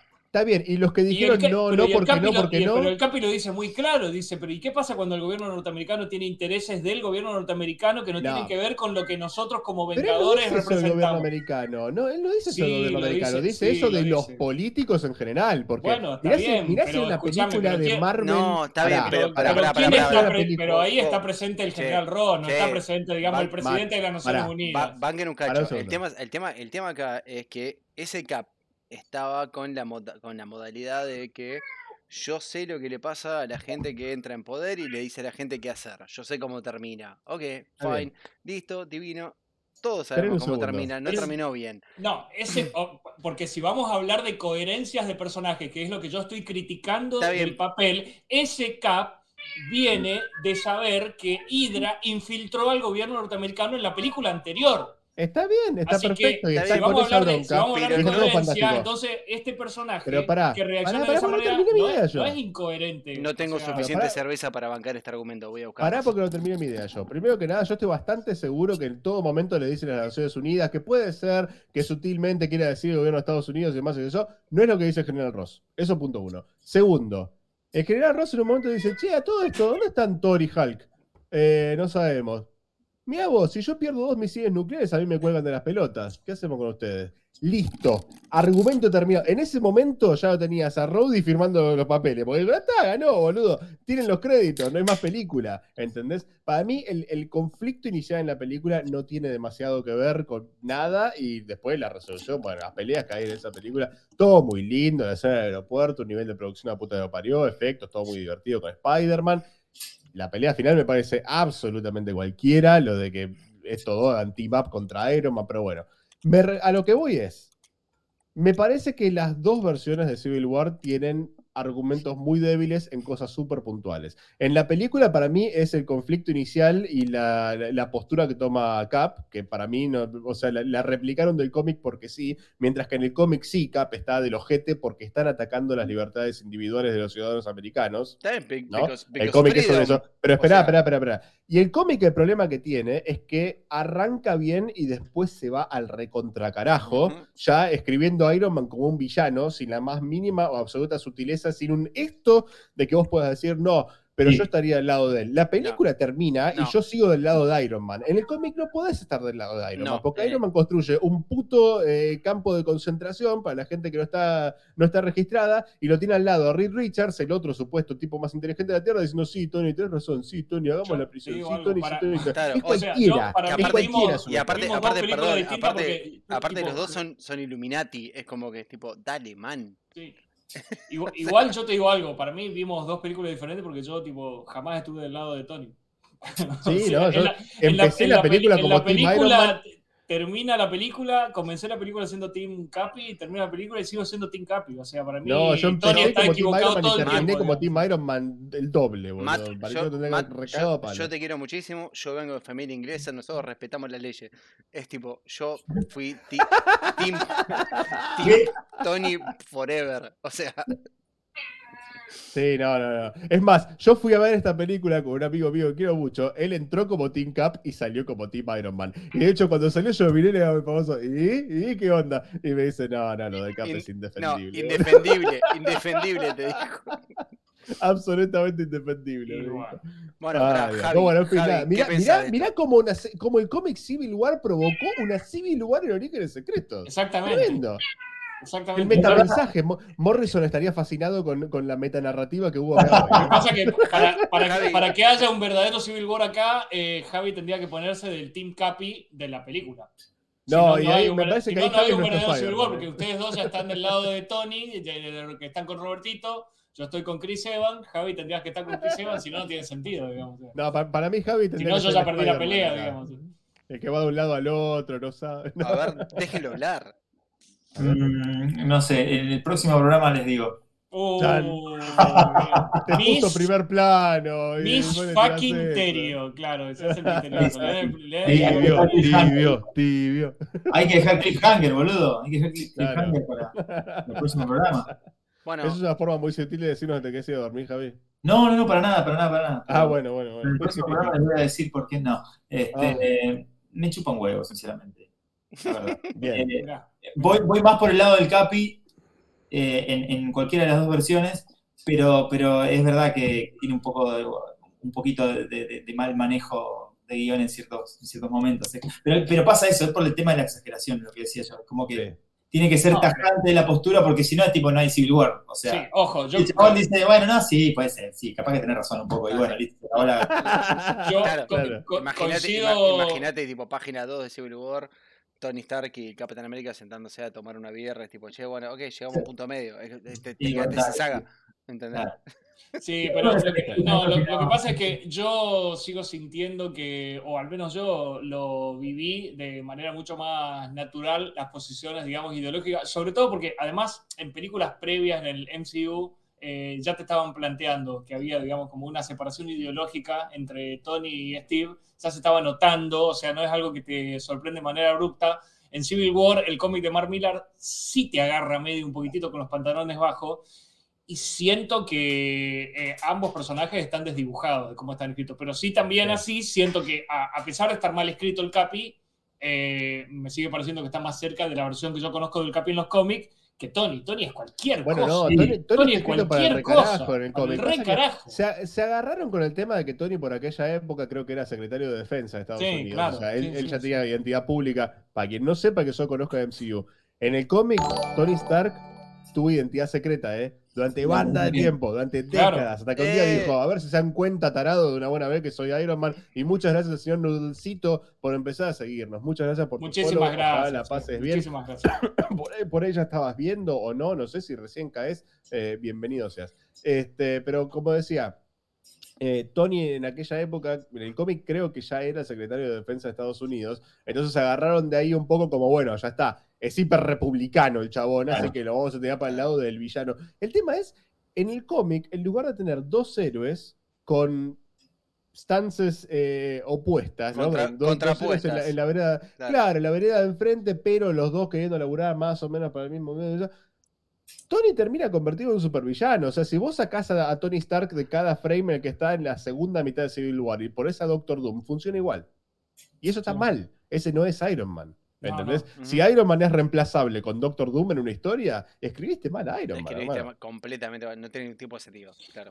No, bueno, está, eh, y dicho esto, ¿no? sí. Eh, a los cuatro, creo, si en no coincidimos en muchas cosas, evidentemente, pero sí coincidimos en que quizás eh, Civil War es un cómic que podría haber estado escrito de otra manera, o que como mínimo ahí tenemos a dos personajes protagonistas que no son los mismos personajes que nosotros conocemos de la editorial en el papel, ¿no? Sí. Dicho, dicho esto, Civil War, cuando se la trae a la mesa, genera pasión, genera lo que pasó ahora hace cinco minutos, hace 10 minutos, genera pasión, genera que nos alteremos, genera, eh, nos hace... eh, Parió, no, no Te- pasa lo Te mismo. a- exacerba. Exacto, no, me, no encontraba la palabra Aquiles, muchísimas gracias. Esta- e- esa era exactamente la palabra que estaba buscando. Te E- exacerba. Te Tiene- exacerba. Tiene, tiene un poco lo que pasa del otro lado en DC con Con Eh, Identity Crisis. Identity Crisis. Eh, pasa más o menos lo mismo. Es, eh, eh, eh, eh, en ese caso también pasa que, que hay un montón de personajes que están desdibujados, pero está escrita de puta madre, o sea, está bien escrita. La- hablar. no, nada por eso, nada a eso, a eso iba yo. ¿Es una buena saga entonces? ¿Identity Crisis? No, no, no, Civil War, Civil War. No, La Civil War no. Para Es mí, una, es una buena Para mí- saga. Para mí para mí sí. Para mí es buena, por más, por más que pase esto con los personajes, porque logra absolutamente su cometido y, y fue, y, y fue un, un- un antes y después para, para Marvel en el papel. Sí, O sea, yo creo que yo- dijo, ¿cuál es la fórmula para la grieta? ahí es grosísimo. Un cómic. Un espectáculo. Está bien, yo, Está yo creo, yo estoy del lado de Javi en el sentido de, para mí fue buenísima en el sentido de que, más allá de que están exagerados, sí marcó una división en lo que es el mundo de Marvel, cada personaje de su lado. Hubo un montón de desarrollo de personajes muy copados, no tan exagerados en la periferia de lo que es la historia general. Y- A mí me y gustó. todo lo que- Y todo lo que surgió de ahí aparte. Exactamente. bien, War me- exageraste dos, perfecto. Todo lo que decantó de eso no está tan mal y me pareció súper copado. Yo le- les voy a proponer algo, eh, a ver si están de acuerdo conmigo. Yo creo que el punto de no retorno de Civil War es cuando el clon de Thor mata a Bill Foster. Ahí es cuando se fue toda la garcha. No, no había vuelta atrás. Sí. Sí, puede ser, ¿eh? Sí. Mm, Para mí ahí fue cuando dijimos, listo, esto ya es, pero así, Sí, ángulo claro. 45 grados, nos fuimos todos a mierda. Tengo, un- tengo un par de números en la cabeza donde te puedo decir se pudo haber ido a la mierda antes, pero creo que ese está bueno. Sí, sí, yo creo que cuando mandan al clon de Thor y el chaboncito lo revienta a, a- a Black Goliath, como le dijeron en una época, más madera. Eh, sí, sí, se fue toda la garcha ahí, boludo. Pero, oh, y aparte, mirá qué loco, ¿no? Porque logró ese efecto para la historia, porque por ahí abondan. ¡Ah! ¡Mataron a Bill Foster! A ver. No era Sí. Spider-Man, sí, No era nada. Bill Foster, era un Sí. D-lister. El claro. efecto que tuvo en la historia sí. fue tremendo. Eso fue un, eso, eso, eso es buen guion.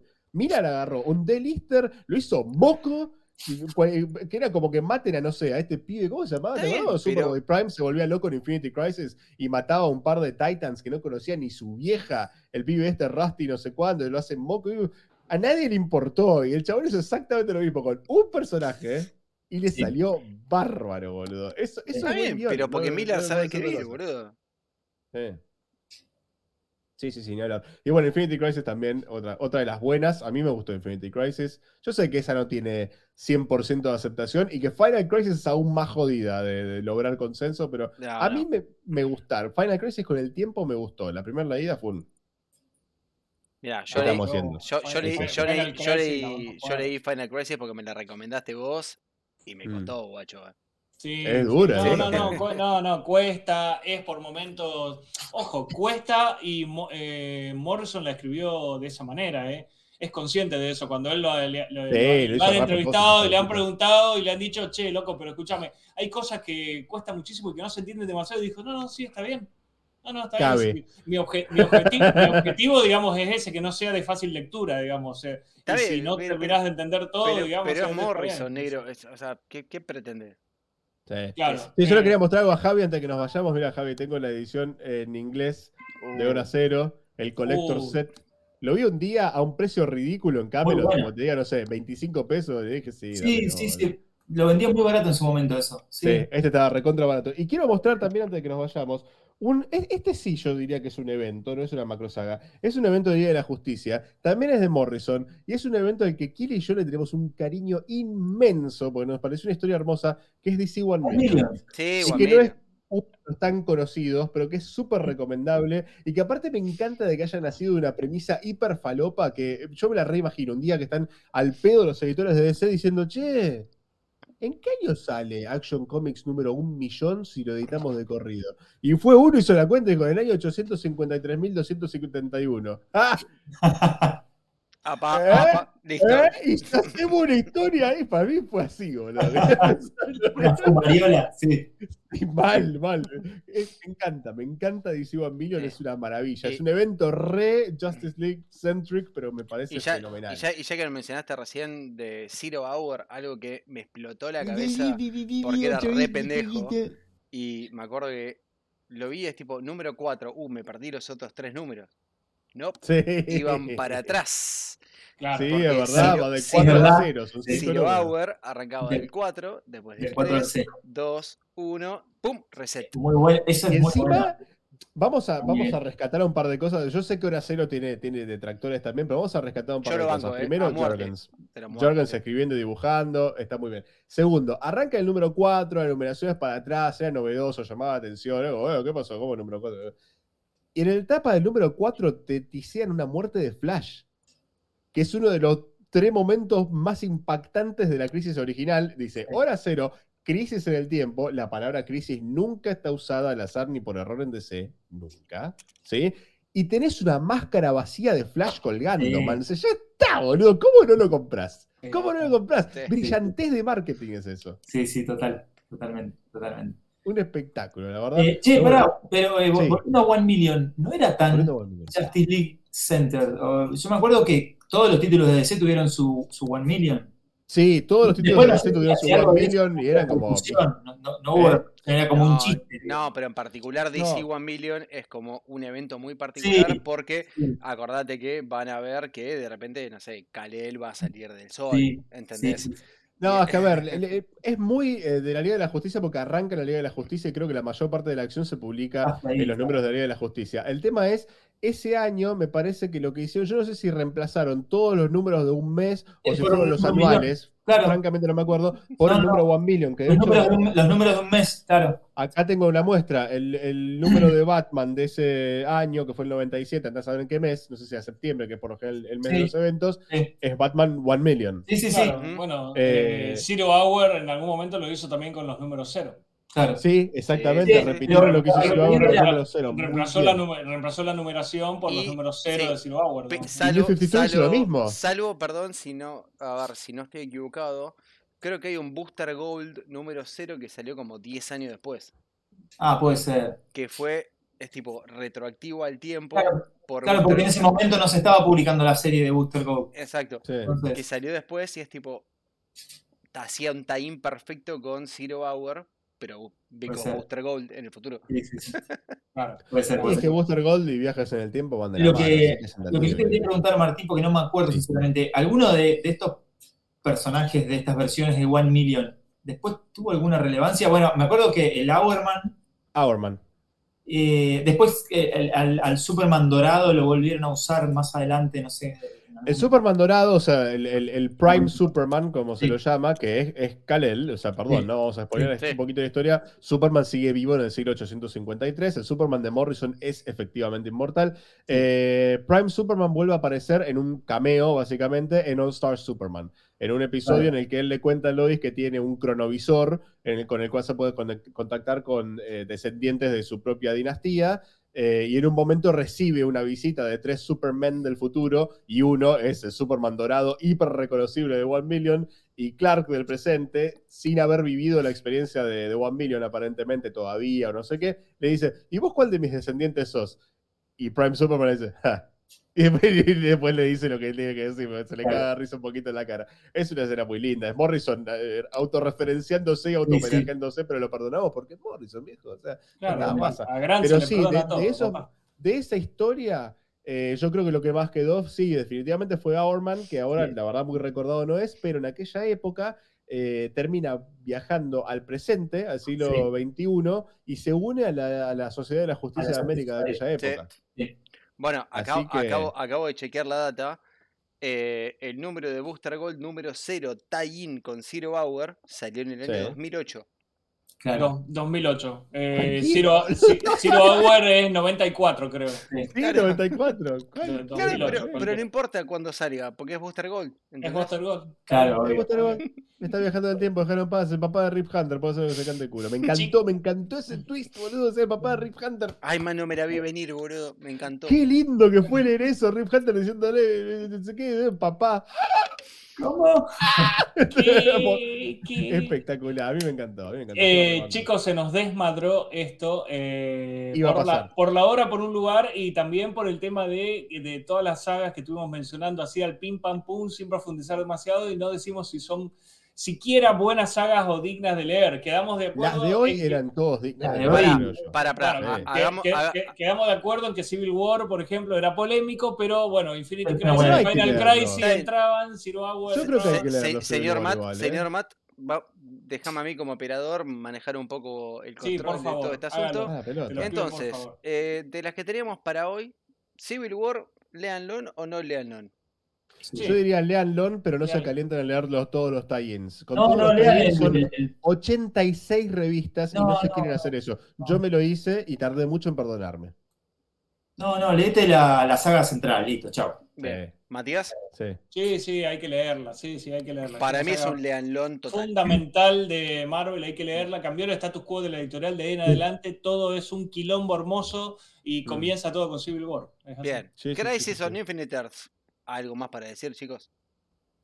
Léanlo. Es un leanlón favor. total. Háganse esa Sí, caricia hermosa al alma y léanlo. Sí, Sí, sí, obvio. Eh, Final Crisis, Sí, Final- pero. Léanlo, pero. No, no. Antes, antes para, para su disfrute absoluto, antes léanse Seven Soldiers. Y, También y es hagan- heavy, ¿eh? Bueno, Y Bueno, bueno, eh, yo lo dije ahí en el chat, Bat- Batman, eh, eh, Superman Beyond son como dos numeritos más de Final Crisis, eh, básicamente. Eh, ah, Superman Beyond. Sí, sí, sí, es que es parte O sea, de los son, tie-ins. dos, son dos pero- números. Sí, no, pero hay un montón de tie que no, no son fundamentales. Superman No, Beyond no, no. sí, es Los únicos tie-ins importantes de Final Crisis son eh, Submit, Resist y Superman Beyond. Que Sí, son sí. dos números. Yo creo que con esas cuatro revistas y los seis números de Final Crisis, restas. A ver, Final Crisis eh, Legion of Three Worlds, Legión de Tres Mundos, es hermoso, pero no es parte de Final Claro. Crisis. claro. Lo podés leer como una historia de la Legión aparte. no tiene un Después está la, venganza Crisis. de los, de, de los Rooks, de Flash, son tres numeritos. la Nada que ver. eh, la, furia de los linternas rojos, nada que ver. Cualquier verdura, boludo. El Requiem de, del Detective Marciano, que es un número solo, está buenísimo, de Martian Manhunter. Sí, pero se llora con ese cómic. Ese Sí, es boludo, jodido, es muy- boludo. Bien. Pero está bueno. Ay, Dios, no, la escena de Batman. No, no spoilemos, pero la escena de Batman me lloré como un pelotudo. Bueno, me, me y- agarró muy desprevenido. Y seguimos entonces con. ¿Qué es? Infinity Gauntlet. Sí. Infinity Gauntlet y yo Es le agregaría un antes los dos números de Thanos Quest. Es un, es un clásico, chicos. Sí. Sí. Sí. Pero hay que leer Thanos Quest porque Infinity Gauntlet arranca y medias res. O sea, ya en la página 1 ya tiene el guantelete, no Claro, entiende claro, nada. Hay que leer Thanos Quest antes, que son dos numeritos, no es tan grave. Y yo tengo ganas de cortar más o menos temprano. Me gustaría cortar en los próximos 25 o 30 minutos si es posible. Buah. Pero eh, yo tiro la punta acá. A ver, y le voy a preguntar al señor Javi, nuestro invitado estrella barra parte del staff. Doomsday Clock, pa. Ay, eh, y es como una, una- una- serie polarizante, porque está muy bien escrita, es una buena lectura, pero terminó en la nada, digamos. O sea, el- todo lo que quería lograr lo logró a cuentagotas, porque algunas cosas sí se usaron, pero en realidad nada, se desfasó tanto en el tiempo, tardó tanto en salir, ta- tardó el doble de lo que tenía que salir. Se lo comió el, el, el Dark Metal, no sé qué verga de Snyder. Entonces, entonces terminó, terminó medio diluyéndose y una cosa que para mí hubiese sido súper importante si, si hubiese publicado en tiempo y forma para el universo DC de aquel momento, después terminó, terminó en la nada, hubieron cosas que se repitieron, el regreso de la JSA que se dio dos veces, Sí, sí, fue, fue, fue tremendo. Yo creo que pero eh, es una, lectura, es una lectura interesante, loco, o sea, Sí. más allá de que el chabón Sí. se estaba poniendo en unos zapatos zarpados, Igual, la continuación directa de, de, de- de Watchmen, que es como una tocada de, de ojete enorme para... y más, y, y más allá de eso, todo, todo, todo lo que metieron en Rebirth, que de repente es tipo, che, nos robaron tanta cantidad de tiempo. Está buenísimo. que, Man, es que, a ver, o ¿qué sea, pasó, River boludo? tiene dos, tiene dos este, bookends, ¿viste? Los, los- los- sostiene el libro de la biblioteca. Uno es el DC Universe Rebirth y el otro es Doomsday Clock. El Sí. tema es que el, el remate de Rebirth como, como eh, iniciativa editorial, digámosle, porque Rebirth no, no fue un evento, fue una iniciativa editorial. Sí, sí, sí. El remate era Doomsday Clock. Sí, y, dos y- años tarde. diluyó. Sí, sí, sí, sí. ¿Entendés? O sea, te pusieron en el medio lo, de- lo del botón, que bueno, está bien, estuvo en, estuvo en el momento adecuado. Wally volviendo, metiéndose en los Titans y charlando Ah. con Superman, el Superman que estaba fuera de lugar, pero no estaba fuera de lugar. Es que el Superman problema Reborn, fue. una saga tardó- carajo, Superman Reborn, hermosa, muy, muy buena. Y después faltaba Doomsday Clock y tardó un huevo en llegar. Y el editorial se que- para otro lado. El problema fue que tardó Pero- muchísimo. Entonces todo lo que querían hacer no lo pudieron hacer. Pero perdóname, ¿qué, qué fue Rebirth número 0, número 1? El de ¿Cómo te podría olvidar? Es el Eso especial. fue DC Universe el- Rebirth. claro, es una especial único, un one shot. Increíble. shot, sí. Increíble. Lloré, Lloré No, como pero- un nene. No, me, Sí. quedé, La- me quedé pelotudo, boludo. De las, de mejores cosas que publicó DC en relación a sagas editoriales y cosas Y así. de lo en la- mejor. en la última década, más Sí, o menos. De lo mejor que últimos 10 escribió años. Jones, aparte, y mirá que Jones escribió, eh, pero Sí, tengo la edición buenísimo. deluxe de ese también, con Es lomito, tapa dura. y esto, este Bueno, cómic es una hermosura, yo- chicos. yo- eh. yo tengo, una, te- tengo una hermosa historia con, con el señor Martín Fernández Varela, que de Epa. repente él Y me manda un mensaje de WhatsApp y me dice, leete esto. Ya. Y es tipo, estoy laburando, colgá todo, leete esto ya, me dice Martín. Y es tipo, Sí, ok, bancá. quiere que seas Lo pobre. leo. Creo que fueron, no sé, 40 minutos después y es, lo terminé de leer hace 20 minutos. Hace 20 minutos estoy procesando lo que acabo de terminar de leer. ¿Entendés? Porque es... Ah. ¡Sí! Lloren, guachos. Está muy bien. Ahí, Ah, muy perdón, pasa que se me lo refleja la lámpara, pero con esta escena lloramos todos como unos maracas. ¿eh? La How- generación perfil how- acá volvió a creer. La how- generación perfil volvió a creer con esto, viejo. How would I ever forget you? Hermoso, hermoso, hermoso, hermoso. Divino. Hermoso mal. Sí. Jones dijo, ya está, terminamos esa forrada de New 52, vamos a hacer las cosas bien. Pues, toma, pibe, toma. Acá Para la, para la gente del público, ¿qué tienen que leer para ver ese panel en particular, Martín? Nada. Toma. Tienen que leer DC Universe Rebirth sabiendo que New 52 fue una mierda, nada más. Pueden agarrar eso. tener es- un excelente eh, punto de, de partida para leer DC de 2016 para acá. Es Una excelente. excelente disculpa también. Sí, Es- sí, sí. Es increíble, ¿eh? pero posta es un pedido de disculpas. Sí, sí.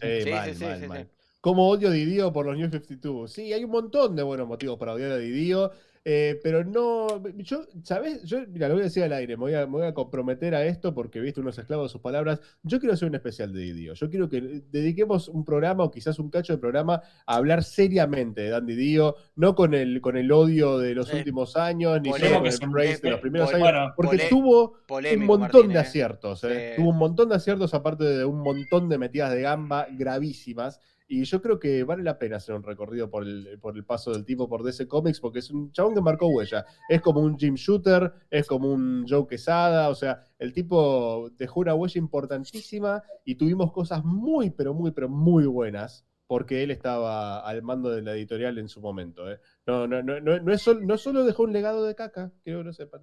No, no, Sí. Y además vino a la Argentina. Bien.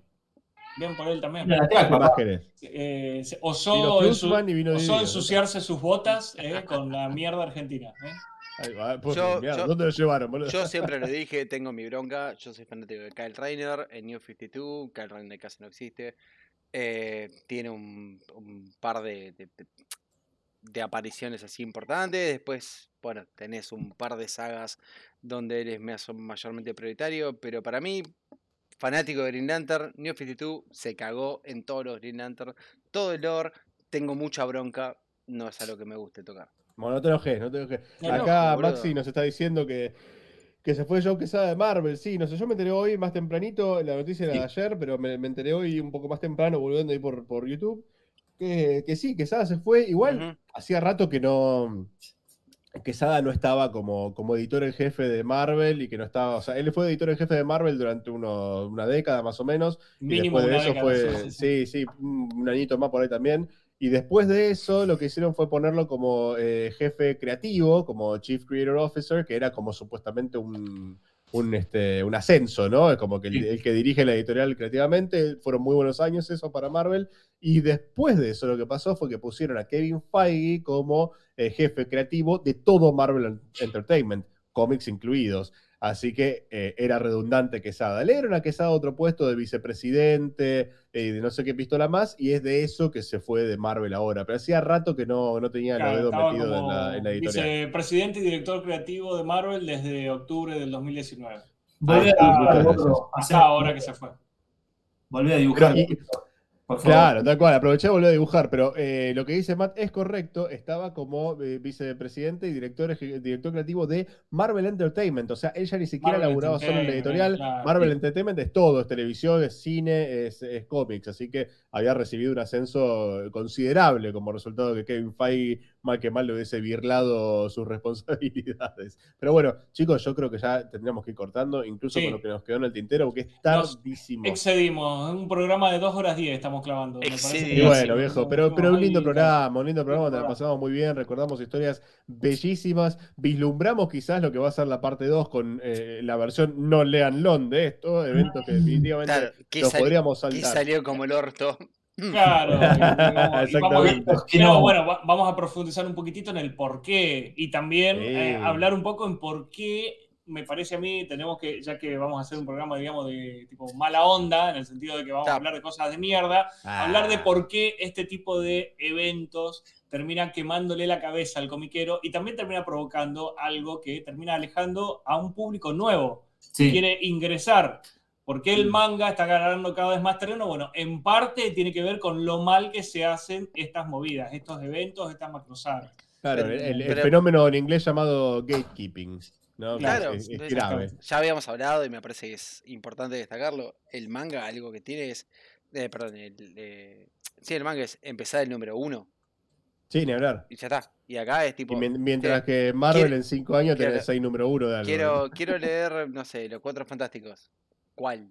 ¿Por cuál? ¿Dónde? ¿Qué claro, número? que- ¿Qué saga? ¿Qué Ah. artista? ¿Qué etapa? Ah, no, muy complejo, muy complejo. Eh, bueno, claro, pero tenés, tenés 60 años de continuidad con los que ponerte al día, papito. Te dicen, cagá, ¿quién quiere leer eso, boludo? Ni loco. No, Claro, no, no. sí, no. sí, sí. No va a ocurrir. Dame una novela gráfica de Batman, ya fue. Y así es como Batman vende los números que vende, ¿no? Porque Batman Exactamente. es el más atemporal de los superhéroes hoy por hoy. Es un personaje que puede vivir con o sin continuidad, le da igual. Bueno, caballero, caballero, feliz cumpleaños. Muchas gracias, Bien, chicos. Muchas gracias a ustedes. Muchas gracias a la gente que saludó ahí en el chat. Este, de verdad, lo aprecio mucho. Muchas gracias por acordarse. Pero bueno, vamos a ir cerrando. Vamos a ir cerrando, gente, que es tardísimo. Yo me tengo que levantar a las seis y media de la mañana para llevar a Bepi al colegio, así que esto va a ser No arduo. llores, Eh, no llores que es tu vamos a- cumpleaños. No, no, no lloro nada. Bueno, vamos, a recordarles entonces, eh, señor De Petris, ¿dónde lo leemos si no podemos esperar al próximo Orígenes Secretos? Necesitamos la palabra de De Petris. ¿Dónde vamos? Esta, esta misma semanita, quizás no el viernes, sino más bien el sábado, sale un nuevo maldito mainstream en la página de Comiqueando Online, comiqueando.com. Maldito mainstream es una sección que tengo ahí una vez por mes, donde de toda la porquería que se publica mes a mes en el mainstream, rescato algo que está bueno de leer, que es digno de leer, que está bueno de leer. Esta, se- esta semanita, este mes, digamos, se viene algo de Black Label de DC y es a ¡Epa! Que es lo bueno, es lo bueno de DC. O sea, No, y lo no, mejor bueno. de esta sección no solo es leerte a vos, sino que esto, gente, es un review y es un leanlon Es garantizado. un Lean Long Claro. garantizado, exactamente. No van a ir nunca a maldito mainstream a pesar del nombre y encontrarse con caca. No, no, no, no, no, no.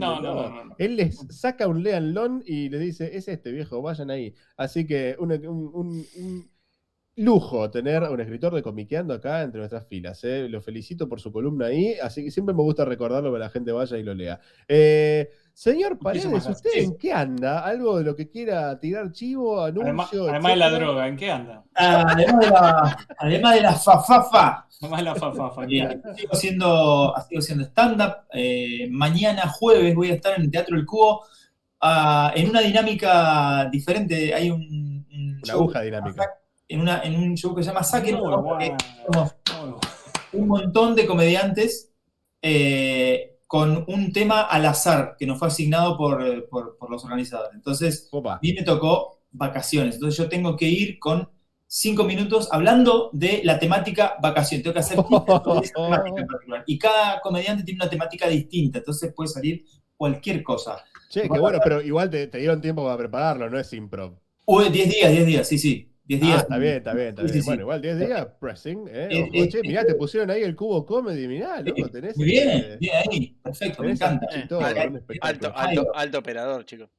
Una masa. La verdad una masa. sí, una bestialidad. Esto es Eh, Celaya 3053, ahí cerquita del Abasto, y también estamos ahí los sábados haciendo comedia. Así es que De vuelta a la dirección que me parece que un poco cortado. Celaya. Celaya 3053, a dos, tres cuadras del Abasto de Buenos Aires. Así que están invitadísimos, son shows a la gorra, no se cobra entrada. Vos vas, tomás una birra, te comes una pizza, comes unas empanadas, mirás el show y si te pareció espectacular, dejás 15 lucas, 10 lucas, 5 lucas, una luca. Claro. Esa es la gorra, pero es una gorra enorme, así que. Un gorrón. Es un gorrón. Si pareció una cagada, podés no poner nada. Podés decir, no sabes qué, andate a la concha de tu hermana. Eh, Uh, puedo decir, ¿sabés qué? Eh, me voy a quedar esa gorra. ¿Mm? Claro, sí, sí, sí, dame plata vos. Y te saca, te saca, te saca, mete la, la mano en la gorra y saca plata. Pagame mi tiempo, te voy a decir. claro. Claro, el, el- el precio lo pones vos, así que está bueno. Si te Está parece que perfecto. el, el show valió 200 pesos, ponés 200 pesos y si, si no, esto está espectacular. Voy a ponerle dos lucas a este chaval. Toma. Y, y además, Javi, ¿qué otro proyecto estás teniendo que sale en Y además estamos cocinando a fuego lento, estamos cocinando a fuego lento el regreso de Tierra X, que es inminente, es inminente. En cualquier momento, cuando menos te lo esperes, vas a decir, "Ah, uy, mirá, volvió Tierra X. Yo pensaba que no iba a suceder nunca, porque lo vengo anunciando hace bastante tiempo, pero se va Está ahí, está ahí, está ahí, está ahí, ya sale, ya sale. Ahí, Pero está ahí. bueno, hay que, en la expectativa, viejo, está bien. Este, no, no, estamos, estamos haciendo con Nico cosas muy lindas y Fabi, que se sumó también ahora para un poco para, para ser de productor, Fabi Ruiz, mandamos un, un abrazo grande.